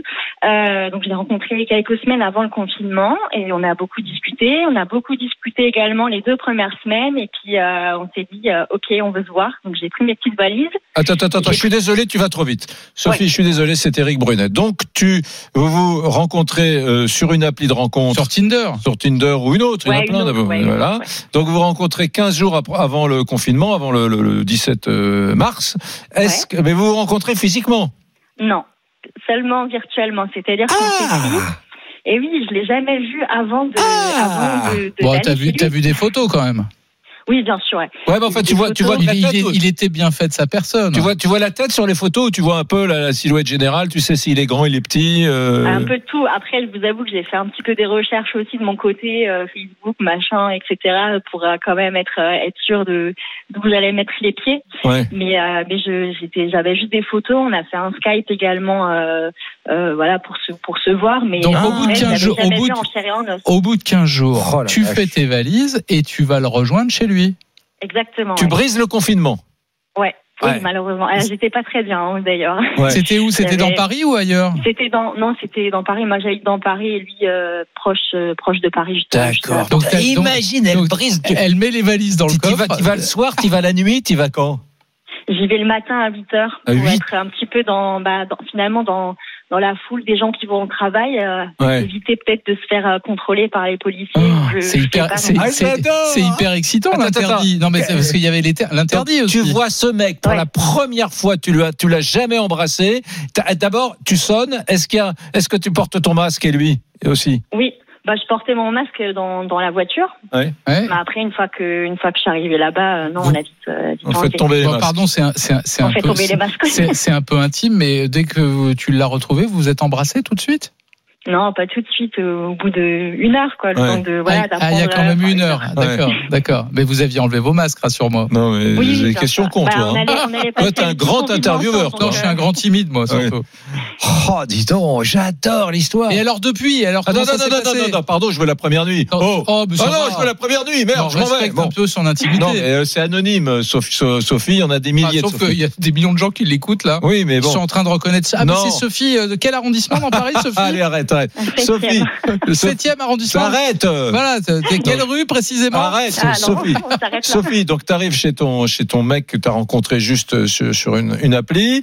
Tu es en plein, t'es en plein Covid, tu, tu transgresses la règle, tu quittes ton appart, tu vas t'installer chez lui, t'arrives à 8 heures du mat, t'as ton masque, euh, vous enlevez le masque au bout d'un moment, etc. Le soir, quand le soir arrive, quoi, il faut, euh, vous faites Non, quoi mais là, ça me gêne. Non, Euh, je sais mais- pas, Sophie, si t'as envie de répondre, mais t'es non, pas non, mais obligé. je donne pas hein. des détails, mais sur au bout d'un moment, tu te dis pas, est-ce que je rentre chez moi parce que je suis pas sûr du mec, est-ce que je suis dingue de lui, est-ce que je passe Je me- la nuit, est-ce qu'on dort Je me suis ensemble? posé la question, bien sûr, parce que j'en ai discuté beaucoup avec mes, avec euh, deux de mes amis qui ont été, enfin, qui m'ont beaucoup soutenu et qui, voilà, elles savaient où j'étais, euh, elles auraient pu, voilà, me sortir un peu de la galère s'il fallait. Donc, euh, Mm. euh, comment dire, mon entourage était prévenu par mes parents, bien sûr, parce que sinon ils m'auraient, euh, je pense qu'ils seraient venus euh, me chercher par la peau des fesses, quoi, s'ils savaient que j'avais fait ça. Je leur ai raconté depuis, mais, mais non, après ça s'est bien passé et. Et puis forcément j'ai dormi avec parce que l'appartement c'est un appart d'étudiants, on est jeunes donc il n'y a Ouais. pas beaucoup de place quoi. Ouais. Et maintenant? Ah ben maintenant c'est tout va toujours très bien. Je, bien qu'on ne soit plus confiné, je passe beaucoup de temps encore chez lui. Je vois presque plus mon appart donc euh, donc ça va. Donc, histoire d'amour, quoi. Ouais, Exactement ouais. Ah ouais, parce que ça fait, ça fait quand même 4 mois maintenant. Euh, ouais bientôt trois mois euh, trois mois la, la semaine prochaine. Et des, des projets à part euh, continuer à vivre ensemble?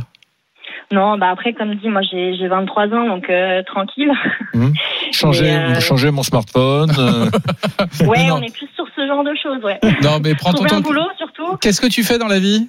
Euh, là actuellement je suis stagiaire en, dans les ressources humaines.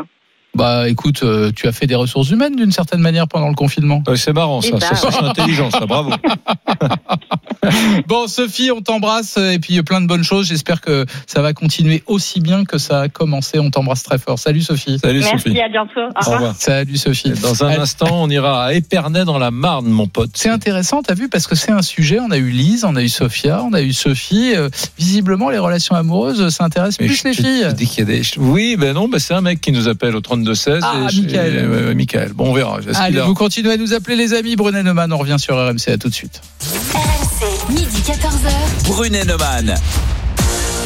Anthony, il avait les yeux qui frisent. Il écoutait Sophie, il écoutait Sophia, il écoutait Lise, etc. Non, puis Hein surtout, surtout j'ai lu les dizaines, les centaines de messages qu'on reçoit. C'est très difficile Ah bah à choisir. très, très difficile.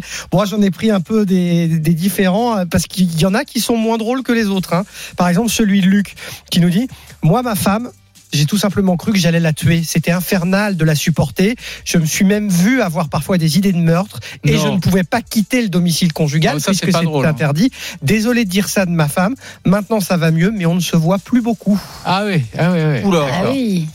Une réaction de Serge qui nous dit La vie pendant le confinement est un prélude à la retraite. Bon courage à tous ceux qui ont eu des problèmes. Oula. Oh, aïe, aïe, aïe, aïe, aïe, aïe. Ah oui, d'accord. Donc Non, mais ils ceux- font partie des 11% des couples là qui. Non, mais ceux-là, ils nous envoient des messages, ils nous appellent pas. Ouais, hein. T'as vu, t'as remarqué Ouais. Anthony. Alors moi j'ai le message d'Azeux qui nous dit avec le confinement et le télétravail, j'avoue avoir été moins fatigué, moins sous pression et du coup on s'est retrouvé avec ma femme qui était aussi en télétravail. Nous sommes redevenus fusionnels sans pour autant avoir mis un enfant en route, hein, mais ça nous a fait un bien fou. Une réaction d'Olivier sur Facebook. Nous, aucune engueulade pendant le confinement. Et depuis qu'on a repris le boulot et depuis qu'on a déconfiné, on s'engueule à nouveau. Ah, on a repris une vie normale. On, On a repris une vie normale, c'est ça, j'ai l'impression. Alors messieurs, j'ai une réflexion à vous soumettre, celle de Philippe 69. Alors là, il dit Philippe 69. Philippe Mmh, 69. D'accord. Il- Ouais. donc euh, sans doute du Rhône, j'imagine. Ah, d'accord. J'imagine. Pas de 1969. Euh, Ou ça dépend, peut-être sa date de naissance ou son âge, enfin on ne sait pas. Euh, le confinement, Ou sa position préférée. Oh bah je voilà. Voilà. Bon, pardon, voilà, pardon, pardon, ça, pardon. ça y est, tu viens de déraper. Tu viens de déraper, Eric. Ça y est. Vas-y, dit au moins le confinement a eu un avantage, les gars. Vous savez, c'est lequel? Non. On peut être à peu près sûr que les hommes seront sûrs de leur, pater- de leur paternité. Ah, ah, oui, d'accord. Ah bah. pff, euh, euh, oui, enfin, je sais pas. euh, elle allait peut-être faire des courses, elle allait peut-être faire un jogging dans la journée. je- je- J'en sais rien. RMC, midi 14h. Brunet Neumann. Éric Brunet. Laurent Neumann. J'en reviens pas, mon Laurent, de ce message que nous envoie Luc hein, avec cette question euh, est-ce que ça a été facile pour vous euh, votre cou- couple, le confinement, euh, lui, il fait partie des, des 11% de Français qui envisagent le divorce, j'imagine. hein, parce que regarde, moi, ma femme, j'ai cru que j'allais la tuer. Alors j'imagine que c'est une image. hein, Ouais, j'espère- non, j'espère que c'est une image, ouais. bien sûr. Euh, C'était infernal de la supporter. Je me suis vu avoir des envies de meurtre quand même. Il insiste, hein, Ouais. ouais, il insiste un peu trop à mon goût. Je bon. ne pouvais pas quitter le domicile conjugal, c'était interdit. Désolé de dire ça de ma femme. Maintenant, ça va mieux. Ouf, on respire, mais on ne se voit plus trop. Ah mais non, euh, tu vois, tu, tu vois, il y, a- il y a vraiment des, des couples qui ont été déconstruits, détruits par ce confinement. Lisa Marie, juste avant de nous lire encore quelques messages, euh, co- comment ça vote? Est-ce que à la question, est-ce que le confinement a bouleversé vos, vos relations familiales? Est-ce que les gens disent plutôt oui ou non? Eh bien, vous êtes 40% à nous répondre oui et 60% à nous répondre Alors, non. Ouais, mais dans les oui, elle est Et mal voilà. posée notre question. Et parce ouais. que dans les oui, il y a ceux qui, ceux qui, font, qui ont fait une rencontre qui sont fous amoureux. Ouais. Et, et Il y a puis ceux qui veulent se séparer, c'est oui et puis- aussi. Et puis il y a ceux comme Luc qui ont eu des envies de meurtre, hein, tu vois. Enfin, je, encore une fois, j'utilise cette métaphore dans l'espoir qu'il s'agit bien là d'une métaphore. Ah bon, Il y a beaucoup de messages rigolos. On hein. a reçu un message de Bruno qui constate et qui dit ce qui est sûr, c'est que le confinement n'a pas détruit le couple. Brunet Neumann, vous êtes géniaux, merci. Ouais, sauf que nous, on n'a pas de projet de mariage ni d'enfant. hein, je vous le dis tout de suite. Pax, hein. peut-être de Ah non plus, non, non, je veux pas me paxer avec toi. Allez, Hmm. t'avais promis qu'on allait voir Michael, c'est parti. RMC, Brunet-Neumann. 32-16. Et on est dans la Champagne, à Épernay, dans la Marne. Salut, Michael. Ouais, bonjour. Bonjour. Salut Michael, alors toi, ça s'est passé comment ce C'est quoi l'événement de ton confinement? Bah, écoute, ça s'est, écoutez, ça s'est très très bien passé mon confinement. J'ai continué de travailler un peu, on va dire à mi-temps, en parallèle, parce que je suis prestataire de santé à domicile. Non mais on n'a pas envie euh, que tu nous parles de boulot, euh, Michael. Ouais, mais Ah, je commence par laisse-le. ça parce que c'est important, parce que c'était ça qui me permettait de me déplacer sans stress. Oui, Parce d'accord. n'avait pas le droit de se déplacer euh, durant le confinement. Et donc, je me suis servi un petit peu de ça pour me déplacer. Donc, euh, j'ai fait une, une rencontre. Donc, j'étais sur un site de rencontre. Ouais. J'ai un précisé avoir ça. Donc, euh, j'ai discuté avec une petite, petite demoiselle là, pendant une quinzaine de jours. euh, et puis, euh, ben, 15 jours après le début du confinement, euh, voilà, ça devenait compliqué d'attendre. On se dit, ouais, faudrait au moins qu'on se rencontre pour voir si on continue de se parler. Et, euh, et puis, ben, on se rencontre donc avec un peu de, de stress aussi parce que bon, ben, je me déplace, je vais là-bas, personne dans les rues. C'est où là-bas C'est où là-bas C'était euh, du côté de Reims, donc c'était à quoi 20, 20 minutes de chez moi. Ouais. Euh, et puis euh, du coup, euh, on se dit bon ben un peu méfiant euh, de nature chacun. Euh, bon bah je vais pas rentrer chez elle, Euh, donc euh, on se balade, on fait le tour des pâtés de maison, et puis après on décide de se poser, donc on discute pendant euh, je sais pas pendant au moins deux trois heures euh, sur un banc, mais tu sais euh, c'était un peu ringard parce que chacun avait son mètre de distance, c'était Ouais. particulier comme premier rendez-vous. Et puis euh, ça s'était super bien passé, et, euh, et puis après ça s'est enchaîné où on s'est revu, euh, on s'est revu plusieurs fois et où là après voilà ça, ça tout, tout s'est débloqué, euh, tout s'est débloqué d'un coup. Il y a eu, il y a eu, il y a eu euh, un premier baiser. Ouais, euh, hyper stressant, comme si c'était un baiser de première fois, parce que bah, Mm. le fait que tout le monde dise ouais, bah, mets ton masque, machin, t'approches pas trop des gens, euh, voilà, c'était hyper stressant, comme si tu savais pas embrasser quelqu'un. et euh, donc euh, c'était assez stressant. Puis après, franchement, ça a été, mais euh, c'est là c'est génial, même encore aujourd'hui. Euh, donc on a passé euh, la majeure partie du temps après, bah, tous les jours ensemble, au final. Euh, plutôt chez elle et puis après chez moi donc euh, j'allais la chercher puis on allait chez moi Euh, Comment elle été- s'appelle? Quel est le prénom? Flora. Flora. Flora. Voilà. Voilà. Et, et depuis, vous êtes toujours ensemble? Ouais, depuis, ouais, oui, bien sûr, bien sûr. Et, Bien et sûr, vous avez des, vous avez des projets communs? Vous allez vivre ensemble? Ouais, alors du coup là, c'était plutôt que pas, on parlait de location justement, prendre un petit appartement euh, ou euh, une petite maison plutôt euh, à deux. Et puis, euh, ouais, il serait, il serait question de projet après aussi de, bah, plus tard euh, de, enfin voilà. adopter un, par adopter un choses, en hamster peut-être Adop- Adopter un hamster. Euh, ouais, voilà, c'est ça. Pourquoi pas mais non, mais, c'est- mais du coup, en fait, ça a accéléré vachement les rencontres, enfin, le- la, la connaissance de quelqu'un par rapport à mes anciennes relations. Ouais. D'habitude, je suis quelqu'un de d'assez fuyant où j'aime bien avoir prendre mon temps, même peut-être des fois trop. Et là, c'était plutôt le contraire en fait. Là, maintenant, on revit un peu euh, chacun chez soi euh, de temps en temps. Et c'est vrai que dès que je suis pas avec, tout de suite, j'ai envie de, de retourner, enfin, de- de- d'être avec elle. Alors attends, Donc, Michael, euh, Michael, reste avec nous. Je voudrais qu'on prenne Gaëtan parce que Thomas dans l'oreille me disait, euh, moi Gaëtan, de, Gaëtan, il dit ça s'est bien passé, mais ma femme m'a pris pour ma copine pendant, Hmm. pendant le confinement. Salut Gaëtan. Salut Gaëtan. Salut les Ça, ça veut dire quoi Ma femme m'a pris pour sa copine? Ah ben plus de copine vu qu'elle pouvait plus sortir et du coup euh, ben, c'était moi qui est, qui est devenu sa copine. Mais c'est-à-dire C'est-à-dire quoi Ta confi sa confidente euh, Ouais, le- voilà, euh, et qu'elle faisait que me blaguer pour un oui ou pour un non, enfin comme les femmes quoi, qui font, Ouais. qui font que tchatcher euh, et qu'on regardait les émissions de télé que moi euh, je suis pas rentré du travail d'habitude, les quatre mariages d'une de miel, ah ben regarde elle comme elle est méchante, euh, Ouais. et, et rien que ça, rien que ça blague quoi toute la journée. Mais Euh, ça t'a amusé, ça t'a amusé Gaëtan ou ça t'a Ouais, saoulé? ça, ça va, mais euh, je lui ai dit, je lui ai dit, euh, bon, je suis en train de devenir ta meilleure amie, quoi. hein. Ouais. Je, je suis devenu ta meilleure copine. Bon, après, ça, ça va, ça s'est bien passé. Essayé d'éviter. Je suis allé faire les courses pour la première fois, vu que d'habitude, je suis jamais là. Donc, ça la faisait rire aussi, parce qu'au bout de trois heures, j'étais toujours pas revenu de, du supermarché. Mais pourquoi tu traînais ou parce que t'arrivais pas à faire les courses? Ah non, parce qu'elle croyait que je, ben, parce que je connaissais pas les rayons et en plus qu'il y avait, il manquait des trucs dans les rayons. Alors euh, il y a des trucs, je savais même pas qu'ils étaient à cet emplacement-là et là ils y étaient même pas. Alors euh, je faisais que tourner pour chercher euh, le peu, le petit truc pour faire les gâteaux. Euh, je me rappelle même plus comment ça s'appelle. Mais je faisais que tourner. Et, et ma- et maintenant, maintenant que le confinement est terminé, est-ce que tu prends ta part des, des travaux ménagers, des courses, euh, vaisselle, euh, etc. Ben là, ben là, ben depuis du coup, genre, oui, je, je fais plus souvent de courses. Et puis depuis le fin de confinement, euh, ben, c'est la première fois que je le dis, euh, ben, que en fait, je vais avoir un, un enfant qui est prévu pour janvier. Ah, bah ça c'est une super nouvelle. Voilà, donc. Euh, Mais, et, coup, eh ben, du c'est super. maintenant, T'as euh, tout gagné. qu'elle te propose un petit peu et du coup, ben, je fais plus euh, le, le ménage. euh, Elle, elle, a- elle aussi, elle a tout gagné. Elle, elle a gagné un mari qui partage les tâches euh, ménagères. Et- Et, et toi, et vous deux, vous avez Elle gagné a un gagné enfant. une copine, elle a gagné un mari, euh, un mec qui l'aide pour les tâches Et un ménagères, papa, et un papa. un papa, une copine, et puis, euh, puis voilà. Et puis maintenant, toi, t'as gagné. Tu regardes les Marseillais à la télévision avec ta femme et tu fais des blagues sur les Euh, Marseillais. euh, ben, non, non, je les regarde plus parce que je rentre, c'est trop tard. Mais Ah, et du coup, voilà, euh, en même temps, j'en profite. Il y a sûrement mon patron qui, qui est pas avec moi aujourd'hui, qui, Ah ouais. qui écoute tout le temps RMC. Ben, je lui dis Mica- que Attends, que Gaëtan- prenne des congés en janvier. Mica- Michael, toi, Floral, t'as pris pour euh, sa meilleure amie ou juste pour euh, son, son nouvel amoureux Non, non, non, non, non, pas tout d'un coup. hein. Ça, ça- ça a déjà été super vite. Donc, euh, non, non, pas tout d'un coup.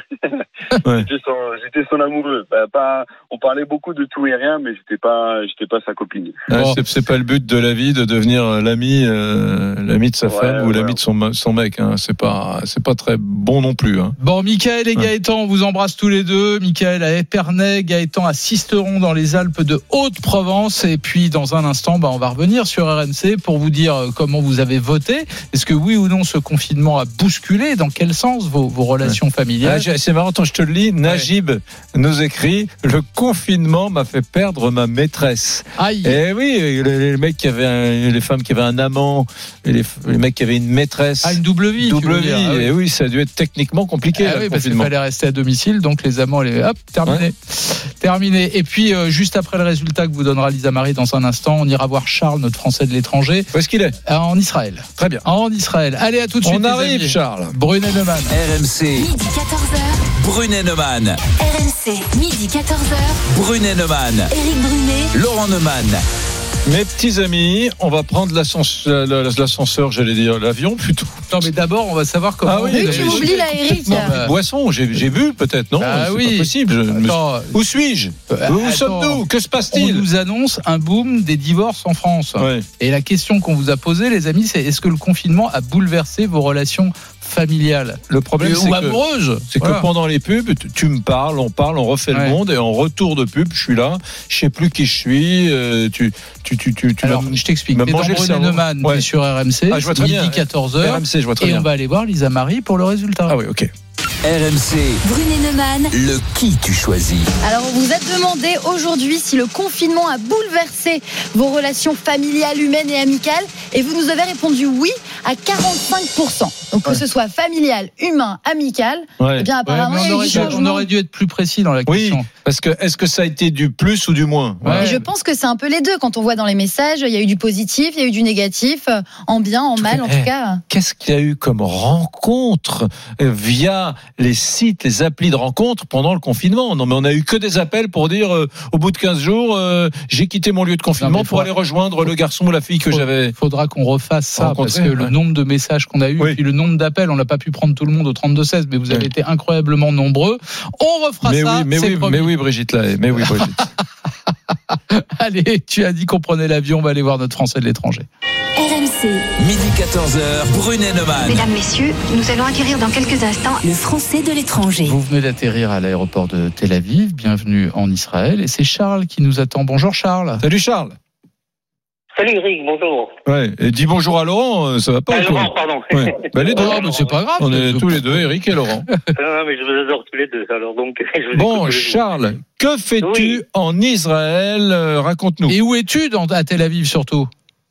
Alors, je suis à Tel Aviv. Où? Enfin, proche de. Je suis exactement à Holon, qui est une, euh, une banlieue mitoyenne de Tel Aviv. D'accord. Et j'y suis depuis deux ans et demi. Maintenant, j'ai quitté la France il y a deux ans et demi. Oui. Et il fait très beau, et la vie est super agréable. Et Est-ce que tu, heureux d'être là. est-ce que tu fais partie, euh, question, hein, de ces euh, Français juifs qui ont fait leur alia, leur retour aux sources de la religion hébraïque en Israël, oui ou non? Tout à fait. Ah ben voilà.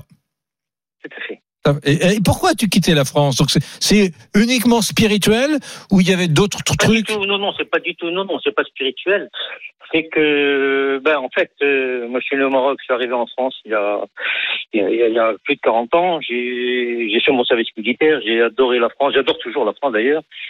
Mais l'ambiance euh, pour les Juifs devenait de plus en plus délétère et je me plaisais plus du tout dans cette, euh, dans cette situation en France. Et donc, euh, comme je connaissais en plus très bien ce pays merveilleux qu'est Israël, euh, j'ai décidé de venir euh, vivre ici. En plus, j'ai une fille qui y habite, euh, j'ai un peu de famille, donc tout se passe merveilleusement bien. Alors raconte-nous, raconte-nous. Moi, je connais un peu Tel Aviv, mais raconte-nous un peu la vie d'un expatrié comme toi qui a décidé de, de faire toute sa vie en Israël et à Tel Aviv précisément. C'est quoi la, la vie quotidienne à Tel Aviv pour toi?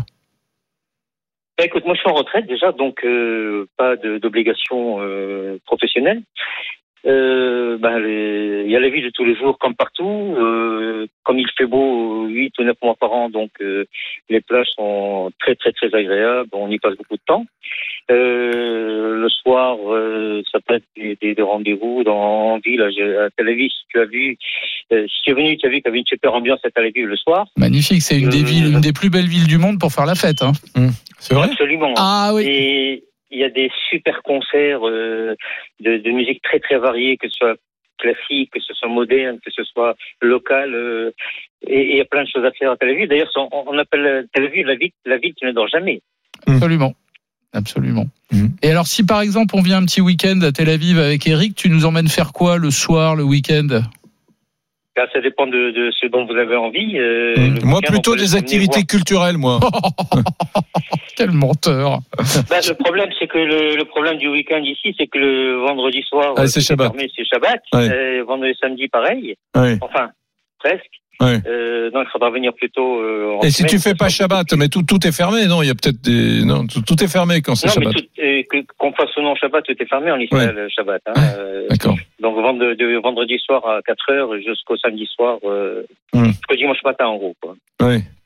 D'accord. Ouais. Donc, donc, ouais, ouais, donc, donc les bars, les restaurants, c'est plutôt, euh, c'est plutôt non, dans la mais il y semaine. en a. Hein. Ouais. Non, non, non les, plages, les, les bars, les restaurants au bord de la plage sont ouverts, Hum. euh, mais les villes sont relativement calmes.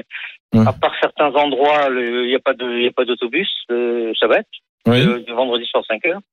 Hum. Euh, voilà, bon, c'est que-. Hein. Est-ce que la France te manque un peu ou pas trop finalement? Alors la France, euh, comme je t'ai dit, j'ai vécu plus de 40 ans, donc ça me manquait terriblement. Ce qui me manque beaucoup en France, c'est ma fille et mes petits-enfants. Oui. Euh, les fromages français. Les fromages, Euh, ouais. Ici, on n'est pas très très gâté de ce côté-là. Mhm.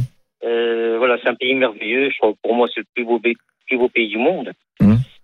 Mais bon, l'ambiance ne me plaisait plus, ne me convenait plus en tout cas. en Hum. Et quoi, le- Et tu vas me parler de l'insécurité, tout ça, non? Même pas, même pas. J'ai pas souffert d'insécurité. J'ai euh, le meilleur exemple que je peux te donner, c'est la, la- la dernière manif euh, Traoré, euh, Hum. où sous prétexte de, de lutte contre le racisme, on a attaqué tous les juifs de France, quoi. Hum. Euh, voilà, c'était l'image que je peux te donner euh, de ce que j'ai ressenti en France. Ouais, c'est la, c'est la question qu'on entend toujours avec, avec, euh, euh, les auditeurs qui nous appellent, qui sont partis en Israël. C'est c'est souvent cette question-là qu'on qu'on entend souvent. C'est le- l'antisémitisme, est, voilà, a ressurgi et c'est et c'est pas simple euh, aujourd'hui en 2020 d'être juif en France. C'est un, un truc qu'on entend très souvent, nous. hein. En tout cas, en tout cas, ce que je peux dire, et Charles, tu me, tu me contrediras pas, c'est qu'à Tel Aviv, la vie est quand même très très douce. hein. C'est très agréable. C'est une ville absolument magnifique. C'est c'est vraiment, vraiment un très, très On très voit les mecs que vous euh, n'avez pas connus euh, Clermont-Ferrand by night. Je dis ça, je dis rien. Bon, Charles. j'ai connu Strasbourg by night. Ah, bah, ça je donne bien. Ça donne bien Strasbourg. Ah ouais, c'est sympa Strasbourg. Bon, Charles, on t'embrasse, on te souhaite plein de bonnes Je choses. vous embrasse, je vous adore, vous avez une super émission. Et, et juste une chose, vous savez que tous les ans, euh, en, en Israël, il y a le mois de la, de la culture française, du cinéma français, il y a la quinzaine de la gastronomie française. Je vous invite à venir faire une, une émission un jour C'est quand en Israël. C'est Ouais. quel mois Il y a une ville qui est très, il y a une ville qui est très francophile en Israël, euh, au nord de Tel Aviv. Ouais. Comment elle s'appelle Natania. Ah ben c'est Natania, voilà. où il y a beaucoup de, Natania. il y a beaucoup de Ben, Français. Vous savez, qu'il y a 800 000 euh, francophones en Israël. Ouais, bien sûr. Ouais, Il y a sûr. pratiquement 10% de la population. Bah, il y en a plus qu'à Clermont-Ferrand, alors. Ouais. Ouais. Charles, on t'embrasse. Merci pour cette jolie carte postale de, de Tel Aviv en Israël. On se retrouve évidemment lundi, midi 14h sur RMC. Mais, Mm. mais à 14h, il y a un événement considérable. Ouais. Rémi Barré, qui fait son entrée Le ce- grand Rémi Barré. Ah, le, le- le himself, C'est le bien seul, parce que l'unique. Le Lillois. Ouais. Alors bien. tu sais le truc, c'est de pas lui laisser la parole. On Ah, lui fait ça. croire Ouais, qu'on lui donne ouais, la parole, c'est ça, ouais. mais en fait on continue comme si. euh, Oui, oui. Est-ce que tu connais cette petite Je chanson sais, de j'ai toujours su que vous auriez Non, pu vendre des tapis et, je confirme. Ouais. je confirme. Sinon, comment ça va, toi, mon Ça va très bien. Oui, oui. Vous savez ce qui se passe aujourd'hui sur les routes de France Bah, des, voitures. Non, Des non, non, voitures c'est les pre- ce sont les premiers départs en vacances. C'est rouge aujourd'hui en Île-de-France dans le sens des départs. Mais non. Je jure que l'école c'était jusqu'au 4 juillet. Bah, apparemment, ouais. Bah, Enfin, les gens ont eu deux mois et demi de vacances. Ouais, c'est- et ben, Ah, on va en parler de. Ah, vos. ça, c'est bien de et dire ça. on va parler de vos vacances tout de suite sur Bah RMC. non, ça nous intéresse pas. On voudrait que tu nous redonnes plutôt des recettes de cuisine. Ah bah, je, je- je le ferai aussi. Tu le feras aussi. Parce que ouais. pendant les vacances, on a le temps de cuisiner, puis on découvre de- des spécialités culinaires ailleurs. Voilà, bien. tout- on va parler de tout. Vas-y Rémi. Au t'es chez toi. 32-16 sur Direct Studio. Salut les garçons. À tout de suite. RMC.